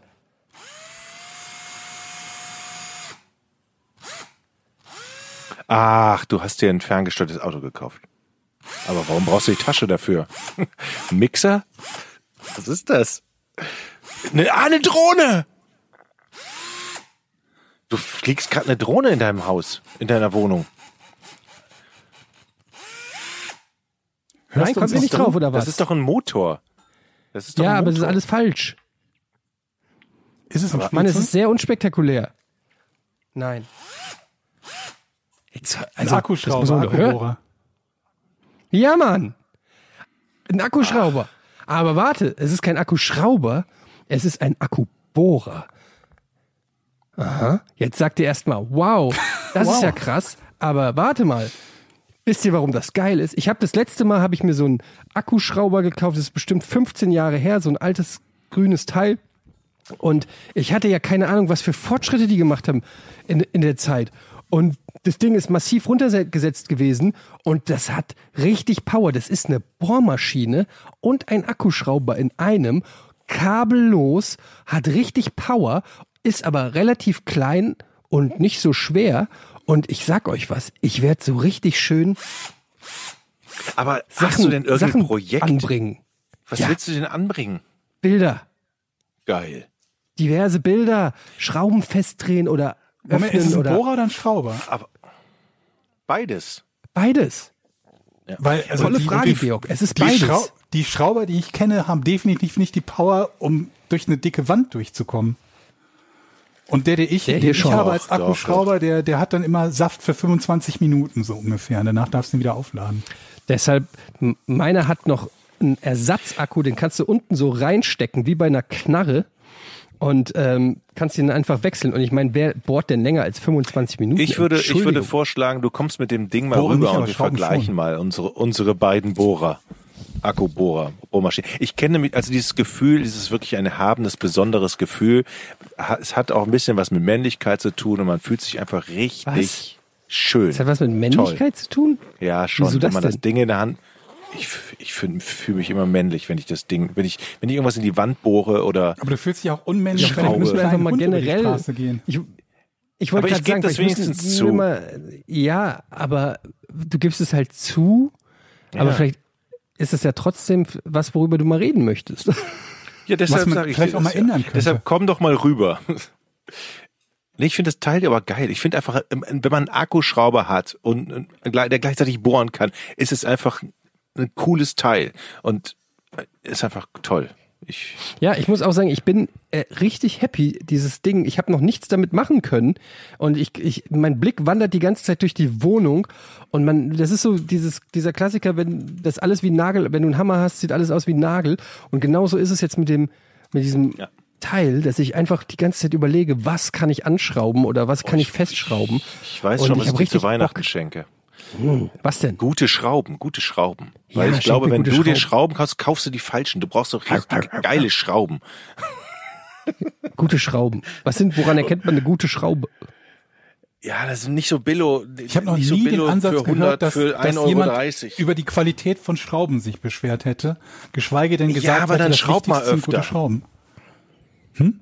Schraub mal öfter, wirst du es merken, wie die sich reindrehen, wie Butter oder die, die brechen hinter die Köpfe ab, weil die so billig sind. Aha. Gute Schrauben ist das A und O, wenn Okay. man eine gute Bohrmaschine Ich habe Gute noch nie Schrauben. eine Schraube gehabt, die mir abgebrochen wäre, aber gut. Ich achte drauf beim nächsten Mal. Seid ihr bereit? Seid ihr noch da? Mhm. Jochen? Ja, Ja. Wunderbar. ich bin noch da. Habe eine Frage bekommen von Horst.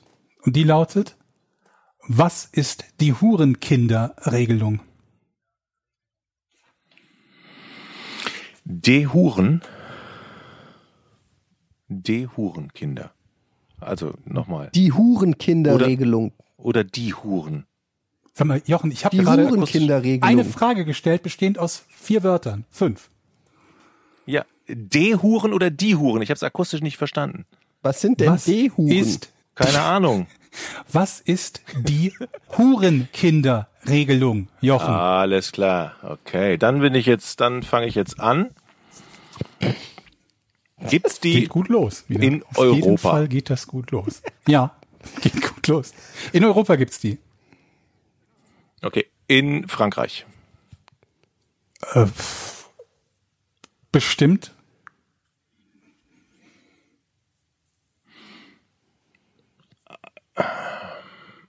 Ist es die Regelung, ist die noch, also gibt's die noch, diese Regelung? Oder Ja. ist die schon, Ja, die gibt es noch. okay, die Hurenkinderregelung gibt es noch. Und da geht's dann auch wirklich um Kinder von Prostituierten. Nein. Aha. Oha. Aber gute Frage. Das, das ist eine sehr gute Frage, weil dadurch hat sich die Frage, die ich stellen wollte, komplett erledigt und ich muss neu kurz überlegen. Es geht nicht um Kinder von Prostituierten. Geht es überhaupt? Was? Äh, äh. geht es überhaupt um Geht Kinder? nicht um Kinder von Pro- Prostituierten. Das Was? bekräftigte ich mit uh -uh. Es geht nicht um Kinder von Prostituierten. Ja. Geht es um Neugeborene Nee, Kinder. nee, Die Hurenregelung. Nein. Die Hurenkinderregelung. Ja. Es geht darum, ähm, es geht darum, wenn man Kind einer Hure ist. Um die Kinder geht es. Nein, nicht, aber das ne? haben wir doch gerade eben geklärt. Ja, ja.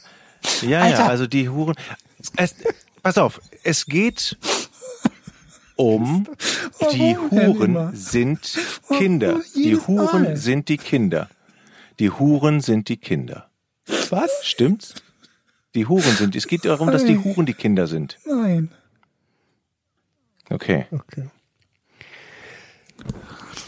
Ist mit. Gibt es. Kann das, der Begriff Hure noch was anderes bedeuten als Prostituierte? Ähm, möglicherweise kann er das. Vor allen Dingen kann aber der Begriff Hurenkinder was anderes bedeuten als Kind einer Prostituierten und tut es auch in diesem Zusammenhang. Das war jetzt schon der erste Tipp.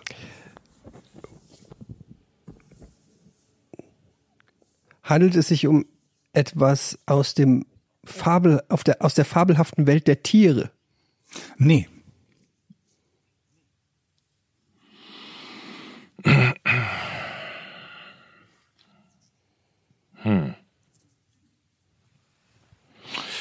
Ich habe sowas von keine Ahnung.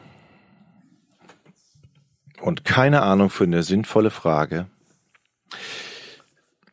Möchte man etwas Positives mit dieser Regelung bewirken? Kann man so sagen, ja.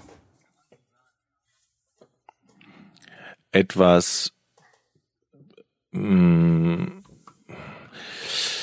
etwas finanziell, etwas Finanzielles. Nee.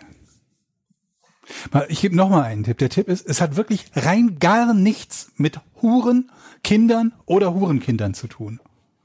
Im klassischen Sinne. In die Richtung zu denken, bringt euch keinen Schritt Macht's weiter. Natürlich, das macht es natürlich schwer, Richtig, wenn du eine das Frage mit fünf Wörtern schwer. stellst und drei davon völlig irrelevant sind. Aber gut. Deswegen danke an Ähm, Horst für diese Frage. Ja, vielen Dank, Horst. Also es hat nichts mit Hurenkindern zu tun. Ähm, das macht es natürlich nicht so leicht. Das stimmt. Also kommt es Und das Blöde ist, aus wenn du dem wüsstest, Bereich was der das- Wissenschaft. Du wüsstest, worum es geht, dann wäre die Frage auch richtig einfach. Aus dem Bereich der Wissenschaft. Ähm, nee. Okay. In welche Richtung muss man denn jetzt denken, verdammte Axt?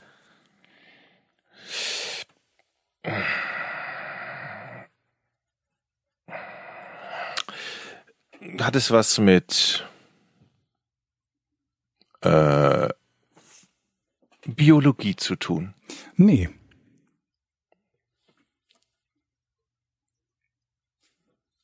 Sind wir ja schon einen Schritt Schritt weiter. weiter, ne? Das stimmt. Okay, also es hat nichts mit Wissenschaft, nichts mit Biologie. Ka- äh, hättest du mal, ja gut, dann frage ich, hat es was Natur, mit Naturwissenschaft zu tun? Nee. Das geht schon in den Bereich Wissenschaft, na egal. Ja. Nee, habe ich mir schon gedacht.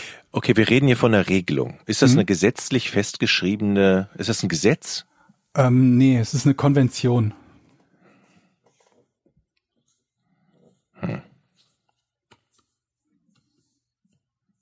Kommt es aus ich dem Bereich würde des sagen- Sports? Nee. Und der nächste Tipp ist, ich würde sagen, das ist euch schon mal begegnet aktiv. Also ihr habt schon mal etwas gemacht, wo diese Regelung hätte angewendet werden können, Schrägstrich müssen. Horst, die kommen da nie drauf. Nein, das sage ich jetzt schon. Also äh, ähm, wir haben es schon was gemacht. Muss man da gegen ein Gesetz verstoßen, damit diese Regelung oder Nee. Konvention zum Tragen Nee. kommt? Okay, also Naturwissenschaft äh, ist ausgeschlossen, Biologie gehört ja dazu, hast du schon gefragt, Sport.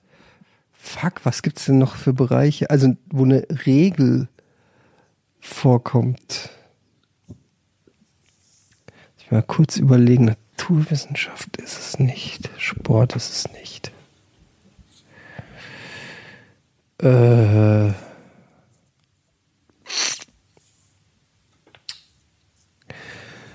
Hurenkinderrede. Das ist, das ist wieder sowas.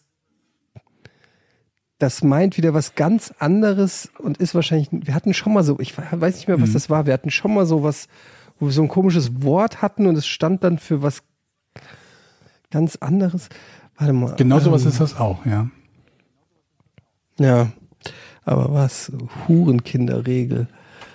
Die Hurenkinderregel ist nicht aus dem Bereich Sport, nicht aus dem Bereich Wissenschaft, Naturwissenschaft.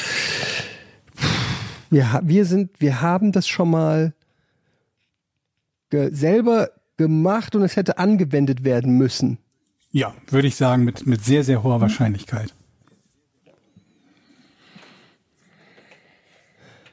Hat es was mit, mit Strafrecht zu tun? Nee.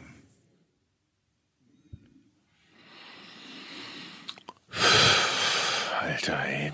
Horst, danke für diese Frage. Ach, Horst, soll ich einen Tipp geben? Mann, ey. Ja, Ja. Es hat mit dem, mit, mit dem Schreiben beziehungsweise Schriftsetzen zu tun. mit dem Schriftsetzen. Ja. Was ist denn Schriftsetzen? Wenn du etwas Sorry, schreibst, so blöd Ah, war. das ist, ist, ja- ist, ist ja das eine Recht? Ist das, äh, ne, wie die Dinge Ah, formatiert okay. werden quasi. ist, hat das was mit, mit, äh, hat das was mit äh, Rechtschreibung zu tun im weitesten Sinne? Oh, mit Rechtschreibung eigentlich Ja, also- nicht. Nee. Ja, Aber er hat es ja gerade okay. gesagt. Du hast dich, glaube ich, gerade ein bisschen verplappert. Wer hat was Du hast, gesagt? ge- es hat was mit der Formatierung zu tun. Ja. Es hat was mit der Formatierung zu tun. Also Ja. mit Mecha also mit mich, mit, ähm, wie, wie, ich ähm, wie es. sagt man das denn? Also es hat ja nicht, also wenn, obwohl das könnte es auch handschriftlich geben. Hat es was mit, nee, warte mal. Formatierung, Formatierung, Formatierung. Hurenkind. Mir reicht sogar Ich aus, dass ihr wissen. nur rausfindet, was das Hurenkind ist. Dann auf die Regelung zu kommen, ist relativ leicht. Also wenn ihr mir nur sagen könnt, was man als Hurenkind bezeichnet, dann reicht mir das. Horst, ich hoffe, das ist okay für dich. Ich glaube schon. Hurenkind. Hurenkind. Das ist durch das, das Wort Huren, nee, das, geht- es geht ja nicht um das Wort an sich wahrscheinlich, sondern um Wörter. Okay, geht es um Wörter, die vergleichbar sind mit Hurenkind? Äh, nee. In der, jetzt natürlich nicht inhaltlich, sondern in der Art der Zusammen, okay. nee, nee, auch das nicht. Geht, es- geht es um Trennen? Geht in die richtige Richtung?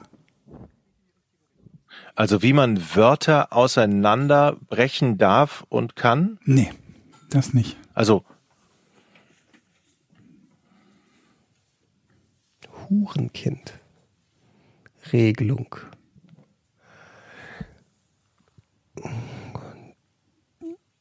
Hat es was? Ey.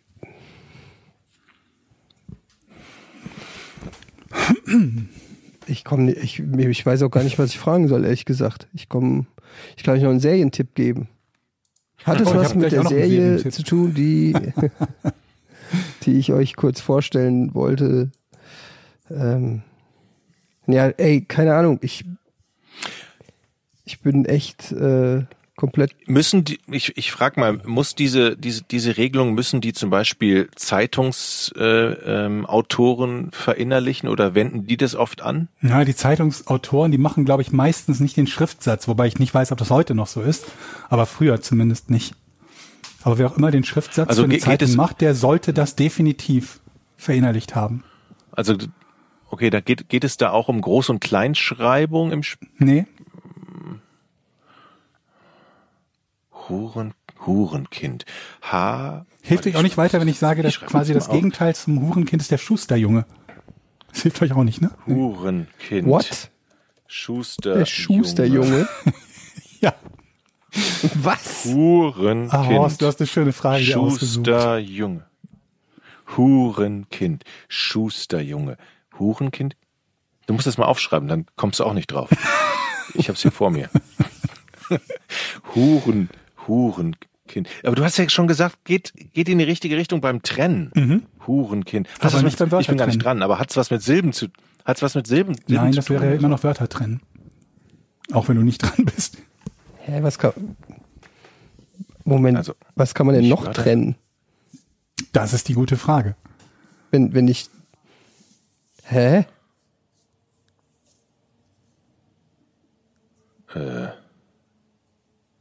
Und dann, was hat das mit dem Schriftsatz? Also der, der Schriftsatz ist doch, wenn man von so einer Schrift, Etienne ist dran, diese ne? Dinger, die sie da reintun um zum Drucken. Ja, ich Ja, denke laut da- für Fötchen. Ich überlege gerade, was man noch trennen kann, wenn ich ein Wort. Ich sagte, es geht in die richtige Richtung. Ne? Das Satz. heißt nicht zwingend, dass es exakt ums Trennen geht, aber es geht in die richtige Richtung. Okay. Ich frage mal anders. Es geht schon um gedruckten Ja. Text. Also auch. Das würde Okay. auch bei nicht gedrucktem Text in einem Word-Dokument dasselbe gelten. Und ich glaube, wir achten da alle nicht Und es drauf, geht da um die Formati es geht um die Formatierung. Also sowas wie Blockschrift zum Beispiel oder, oder wie heißt das? Zentrierte, rechtsbündig, linksbündig, sowas. Hat es damit irgendwas zu tun? Ähm, nicht unmittelbar, nee.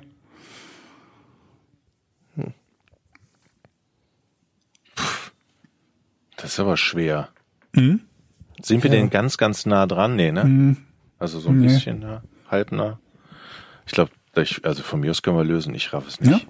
Ja, ich, ich bin echt Ich, ich, ich auch- würde, ich bin, ich würde doch nicht drauf kommen, glaube ich. ich komme Also. auch nicht drauf. Ich bin komplett lost. Ein Hurenkind Äh, lost, versteht wird, ihr? Okay. wird auch bezeichnet als Hundesohn, Missgeburt oder Witwe.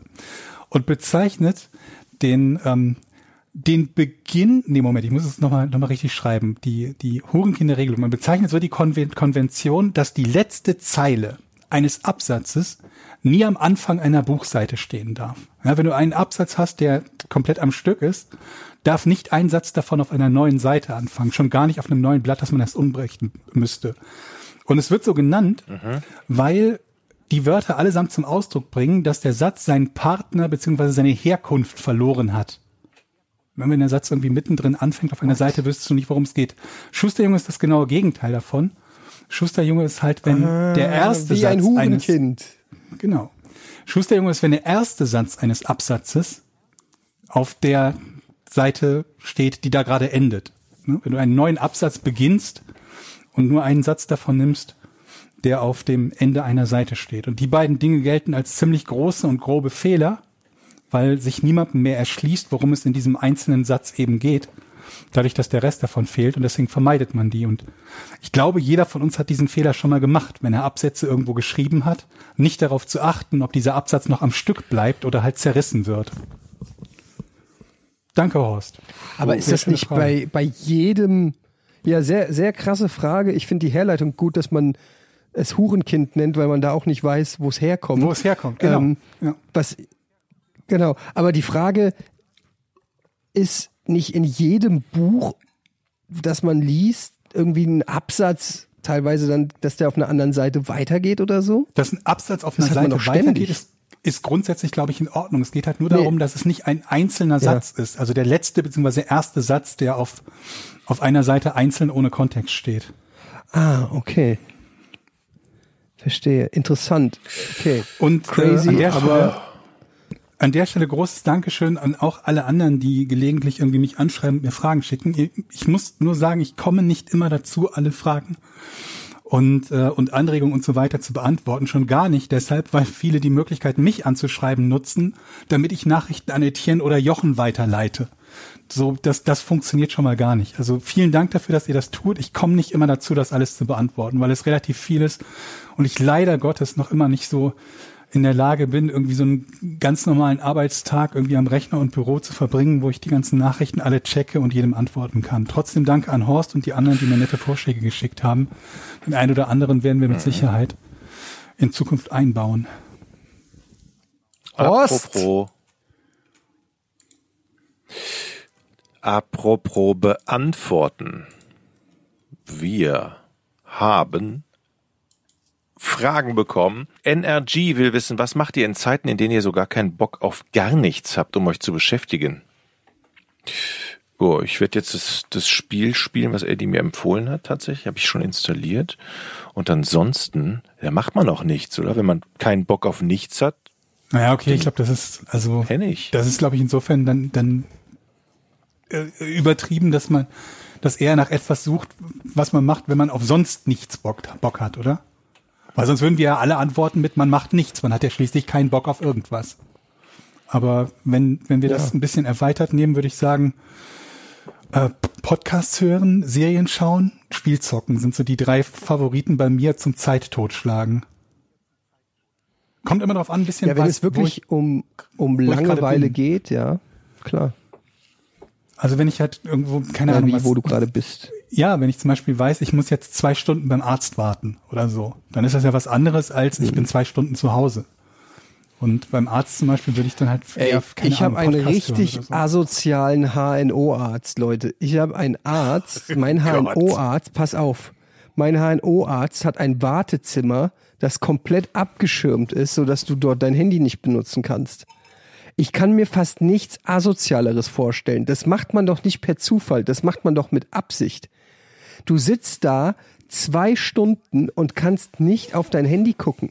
Das ist für mich ho absoluter Horror. Das ist der absolute dir Die Leute gehen Arzt. teilweise. Der Arzt an sich ist ja gut oder die Ärztin, aber das Wartezimmer ist eine Frechheit. Aber jetzt, wo du sagst, fällt mir ein, dass ich da schon lange mal eine Rezension schreiben wollte. Gleich mal Oder schön so machen, gleich mal hier. Ärztin, Ärztin ist gut, richtig gute Ärztin, die beste in ganz Hamburg, aber ganz ehrlich, das Wartezimmer hier. Ein Schulkamerad Hat das von mir Wartezimmer ist ohne W- HNO-Arzt in, äh, ohne- in Hamburg. Hat das einen besonderen Grund wegen der technischen Geräte, die da stehen, die, oder, oder einfach nur, weil die keinen Bock auf Handys haben? Weiß man Nee, das? weil das einfach das Gebäude überhaupt ist so modern Okay. und äh, ist, ich glaube nicht, dass es absichtlich, ich unterstelle okay. das. Aber die könnten ja dann wahrscheinlich, äh, es fehlt vielleicht einfach nur jemand, der diese Menschen darauf hinweist, weil sonst könnte man da ja ein WLAN ich meine, Ja. ich weiß auch, wir sind nicht in der Espresso-Bar, aber vielleicht kann man dann trotzdem da ein WLAN-Schild hinhängen und sagen, hier gibt's WLAN oder so. Weil ich meine, man wartet ja schon auch manchmal länger im Wartezimmer. Und ich, wie viel, wie lange kann man eine Gala lesen? Also insofern muss man ja irgendwas machen wo wir beim Thema sind. Und äh, ich finde, das Handy ist ja ein ganz vorzügliches Gerät, um sich die Zeit totzuschlagen, weil man ja so viele Sachen damit machen kann. Und dann geht einem die Wartezeit Haben wir auch schon mal drüber Sack. geredet, dass die Leute ja immer sagen, du guckst immer in dein Handy. Du guckst immer in dein Handy. Ja, weil ich ganz verschiedene Sachen mache. Wenn ich jetzt hier die Tageszeitung hätte, einen Notizblock und ein Telefon und einen Taschenrechner und würde jedes einzelne davon nehmen, dann würden die Leute sagen, Mensch, der hat aber viele unterschiedliche Sachen und Tätigkeiten, denen er nachgeht. Wenn ich in mein Handy gucke, sagen alle, guck die ganze Zeit in dein Handy. Ja, aber ich gucke in mein Handy und mache 20 verschiedene Sachen. Das darf man ja nicht Ja. vergessen. Ja. Absolut. Oder? Absolut. Ja, ja. Bei Ja, mir ja. du offene Gut, Ohren wollte ich nur ein, mal gesagt haben. wie, wie man so schön sagt. Hallo, ihr drei tollen Menschen. Was sind für euch die am meisten unterschätzt, überschätzten Desserts und was die am meisten unterschätzen? Wir kriegen ja oft Fragen, wo es um, Um Essen geht. Mit freundlichen Grüßen, Dennis. Ja, oder um was? Eine schöne Warum? Frage. Überschätzte und unterschätzte Überschätzt, Desserts. überschätzt, ja. Ähm, überschätzt muss ich erstmal überlegen. Also überschätzt meiner Meinung nach als Dessert ist Eis, weil wenn man jetzt angenommen man geht irgendwo essen oder so und dann kriegt man noch mal so zwei Kugeln Eis oder so, das ist mir zu unspektakulär. Das ist nichts Besonderes. Du gehst zu oft in deinem Leben warst du schon Eis essen und machst das einfach so im Vorbeilaufen bei der beim beim Eiselong, aber wenn du äh, irgendwie schön essen gehst und hast irgendwie was ordentlich gesehen, dann kriegst du noch mal ein Dessert und dann kriegst du so zwei Kugeln Eis, finde ich, ist underwhelming. Wie seht ihr das? Eis. Ich finde Eis, Eis finde ich gut. auch scheiße. Also ich bin froh Als, über aber Eis. ja, aber nicht als Dessert so. Aber ich, mir fällt Es spontan um nichts ein ein, was ich lieber hätte als Eis. Reden wir von Solo-Eis? Also Brûlée. Solo, Da habe ich gesagt, Ist- Creme Brûlée. Habt ihr schon mal Creme, Creme Brûlée gegessen? ja. Aber nur, aber nur wenn wirklich oben auch das richtig schön, sch- die, die Knusprig und Karamellschicht richtig schön ist so. knusprig, ja. Knack, knack, knack, knack. Oh, ist das, das aber auch nicht der das Dessert-Typ, fällt mir gerade auf. So. Ich order super selten überhaupt Das meist und unterschätzt ist auch, es gibt so diese, diese warmen Küchlein mit in der Mitte noch einen weichen Kern und Mm, mit daran noch Eis, sowas. ja, mit Schoko, und dann läuft die Schokolade so raus, wenn du dieses kleine Küchlein so aufmachst. Dann ein, eine kleine, eine. So ein kleine Muffin. Kugel Eis dazu Schokokern. und noch Minze obendrauf, so ein Boah, Minzblättchen. jetzt hast du mich gerade verloren. Minze? Echt? Magst Äh, keine Du bist, du bist auch einer von denen, die After Eight gut finden, bestimmt. Ja, total. Oh. Lecker. Was? Wenn ich mir After die Zähne putze, lecker, dann nehme ich Zahnpasta. After Eight Was? finde ich auch Seid ihr lecker, verrückt? Deswegen möchte ich trotzdem keinen Kuchen mit Minze drauf. Glaube ich. Oh. Ich habe zumindest noch keinen Kuchen mit Minze drauf gegessen. After Eight ist richtig. Oh. Aber ihr, kennt ihr das nicht, wenn ihr so einen Lieferdienst, wenn man beim Lieferdienst was bestellt, dann ganz, ganz oft gibt's ja diesen, diesen Schokomuffin, der da noch so richtig so einen dicken Schokokern drin hat, wo du richtig, du beißt dich erst durch die weiche Schokomuffin-Masse und dann kommt nochmal. Aber ich bestelle diese stattdessen lieber Schoko- irgendwie Pizzabrötchen oder irgendwas dazu. Ich bestelle einfach Ja, aber du brauchst ja was Dessert. Süßes. Aber brauche ich ja nicht. Nach der Pizza esse ich auch ganz gerne irgendwie Pizzabrötchen oder sonst irgendwie was. Nach der Pizza, bitte, die kommt mal vorher, die Pizzabrötchen. Nee, bei mir nicht. Das ist so eine Vorspeise. Bei mir nicht. Also die Pizzabrötchen, die kommen überhaupt nicht zur Pizza, die kommen zu den Nudeln. Ja, das stimmt sowieso, ja. Ihr, wie seid, ihr seid ganz komische Menschen, wisst ihr das? Wie kann man denn auch dann nach der Pizza noch Pizzabrötchen essen und nicht was Warum Süßes? nicht? Du willst doch das Würzige. Ja, weil du das Würzige kontern willst mit was Süßem. Yin und Yang, Aber warum Georg. wollte ich, würde ich es kontern wollen? Weil dein Körper danach verlangt, weil er dann Oh. unterzuckert ist oder so, weil er dann einfach danach Okay, lächzt okay. eine Kalorienbombe. Brittstift möchte von euch wissen, wie esst ihr eine Banane? Muss die grün sein oder gelb oder richtig braun durch? Haben wir irgendwelche Fragen, wo es nicht um Essen Gelb. geht? Ja, aber ich habe jetzt gedacht, wir machen das mal thematisch zusammen. Also Gelb, reif gelb, und nicht Keine überreif. grünen. Bei Ja, das, ich finde auch das Mittelding dazwischen. Ich, das Mittelding dazwischen. Aber Überreife, schmeißt ihr Überreife weg? Kommt oder an, wie stark wirken die überreif. euch die doch noch so rein? Wenn sie braun sind, kriegen es die Kinder. Sch- Schön mit der Gabel zerstampft. Hier, lecker Banane. Ey, übrigens, ist, möchte ich mal ganz kurz an der Stelle, viele wissen das gar nicht. Ähm, es ist mal wieder ein Wunder, dass ich überhaupt diesen Podcast mit euch führen kann. Denn folgendes ist neulich passiert, wo wir beim Thema Essen sind. Ich weiß nicht, ob ich das erzählt habe. Ich habe es ja äh, äh, zumindest drüber haben wir schon drüber geredet? Über die über die Toast-Geschichte? Die Toastgeschichte. Ich hatte das, glaube ich, auch euch im WhatsApp-Channel gefragt. Ich hatte doch, ich hatte euch gefragt, äh, was, äh, wie schlimm das ist, wenn man vergammeltes Toast isst. Ach, Ach ja, so, ja, oh das Gott. hast du geschrieben, ja, Ja, ich nicht, oh Gott. wieder. Moment, es ist nämlich folgendes passiert, liebe Leute. Ich habe vier vergammelte Toasts gegessen. Bitte lasst euch das Mhm. nochmal im wahrsten Sinne auf der Zunge zergehen. Nee, Die vier. waren nicht vergammelt, die waren schimmelig, hast du Die waren schimmelig. Ja, was ist doch das Gleiche? Ja, vergammelt ist alt und aber schimmelig ist finde ich eine andere Liga. Boah, wenn ich Und nur dann- dran und denke. dann- Folgendes ist passiert. Ich mache mir Toasts, vier Stück, baller die schön rein und dann ähm, fragt mein Sohn meine Frau, ob er auch eins haben kann. Und dann höre ich aus der Küche, äh, Schatz, die können wir nicht mehr machen, die sind verschimmelt. Ich stehe plötzlich senkrecht da im Bett, weil ich habe die im Bett gegessen, sag so, was? Die sind verschimmelt? Das kann nicht sein, die habe ich gerade gegessen. Und dann laufe ich in die Küche und dann zeigt sie mir die Toast und drückt die so ein bisschen, so dass, dass man so die, in die Poren reingucken kann. Und dann waren die verschimmelt in den Poren. Moment, Und aber sie wusste, Moment- dass sie verschimmelt sind und hat Hab sie ich nicht weggeschmissen? Nein, sie hat es dann erst gesehen, dass sie verschimmelt sind. Ach so. Und, Gibt's auch den Kindern. Und, und bei uns wird nichts weggeschmissen. Bei uns müssen es die Kinder essen. Kinder, Nein, dann, ohne Scheiß. Und dann habe ich eine Panikattacke gekriegt. Ich habe, weil ich krieg, ich bin wirklich sehr, Das stimmt. ich bin wirklich sehr, sehr empfindlich, was abgelaufenes Essen und so angeht. Und ich habe dann direkt gegoogelt, was passiert, wenn man verschimmelte, verschimmeltes Toast isst. Ich meine, zum Glück habe ich es getoastet und vielleicht damit schon den ein oder anderen Schimmelpilz abgesch äh, abgetötet.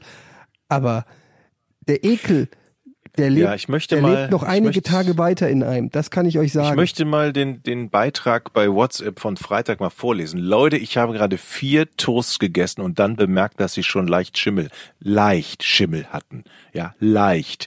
Was mache ich nun? Ich schreibe, weil ich gedacht habe, so schlimm wird das schon nicht sein, wenn man leicht Schimmeltoast isst.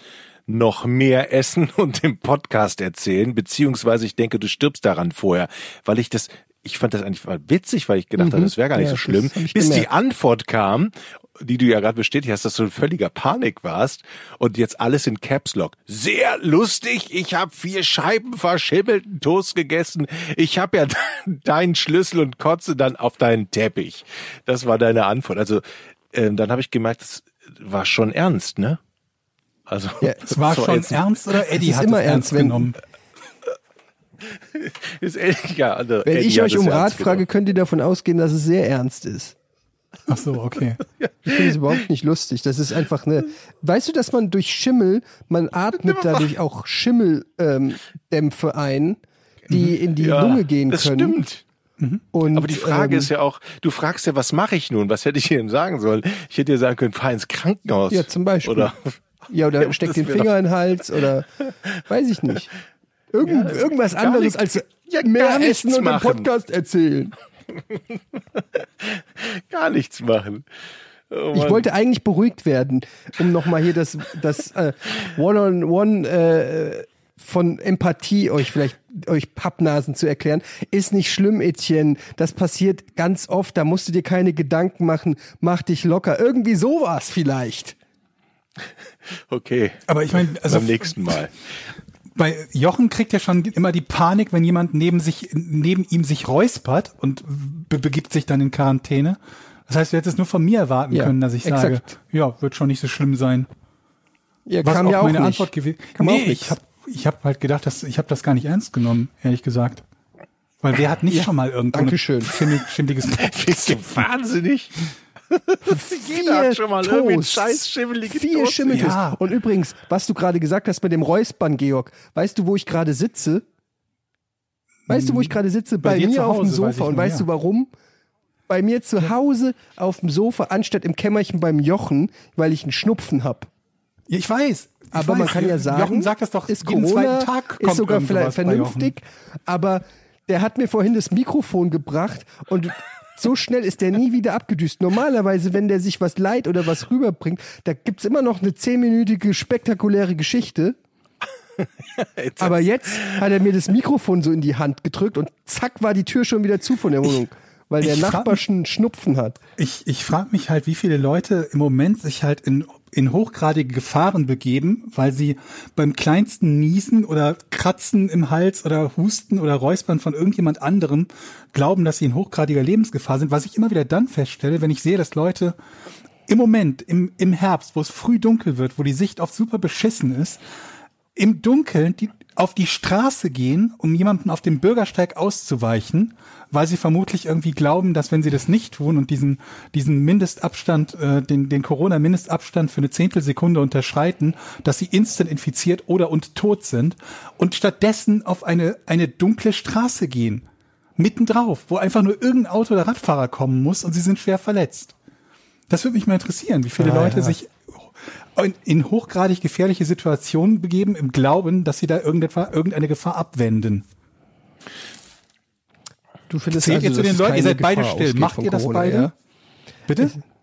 Nee, aber es ist einfach, ist klar. Also du findest, es gibt keine Gefahr, die von Corona ausgeht. Nein, ich überhaupt daraus. nicht. Ja, Wie ist das kommst so? du darauf? Naja, ja.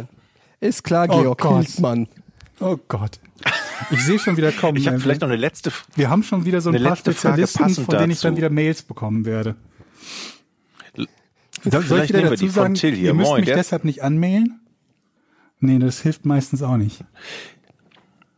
Also, Till schreibt, derzeit hört man ja neben der Euphorie über die voraussichtlich baldige Verfügbarkeit von RNA-Impfstoffen viel Blödsinn und mehr als gefährliches Halbwissen diesbezüglich. Deshalb wüsste ich gerne, ob ihr wisst, wie das grundsätzliche Prinzip eines RNA-Impfstoffs ist und warum es Käse ist, dass er das Erbgut verändert. Was müsste eurer Meinung nach passieren, damit es weniger Verunsicherung bei solchen Themen gibt?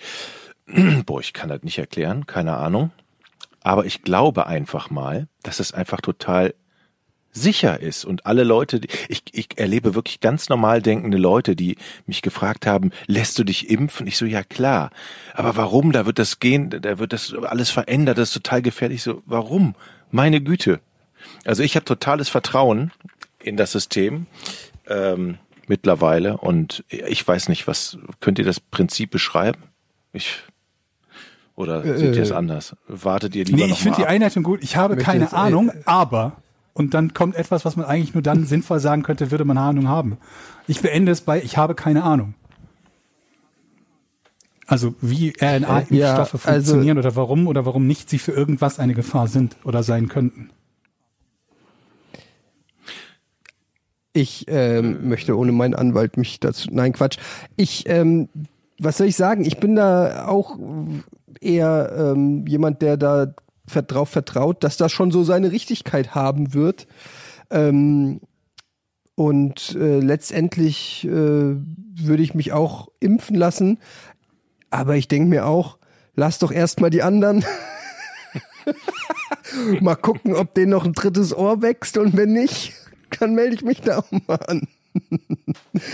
ähm, ich, bin, ich bin froh, dass ein Impfstoff in Aussicht steht und ähm, es äh, wird, glaube ich, mittelfristig hoffentlich wieder zu einer Normalisierung führen und das ist eigentlich das Wichtigste. Und ähm, ja, im Zweifelsfall muss ich einig, sagen, oder? bin ich sowieso nicht so stolz auf mein Erbgut. Sehr gut. Das ist also insofern. Das ist ein schönes Ende. Ja.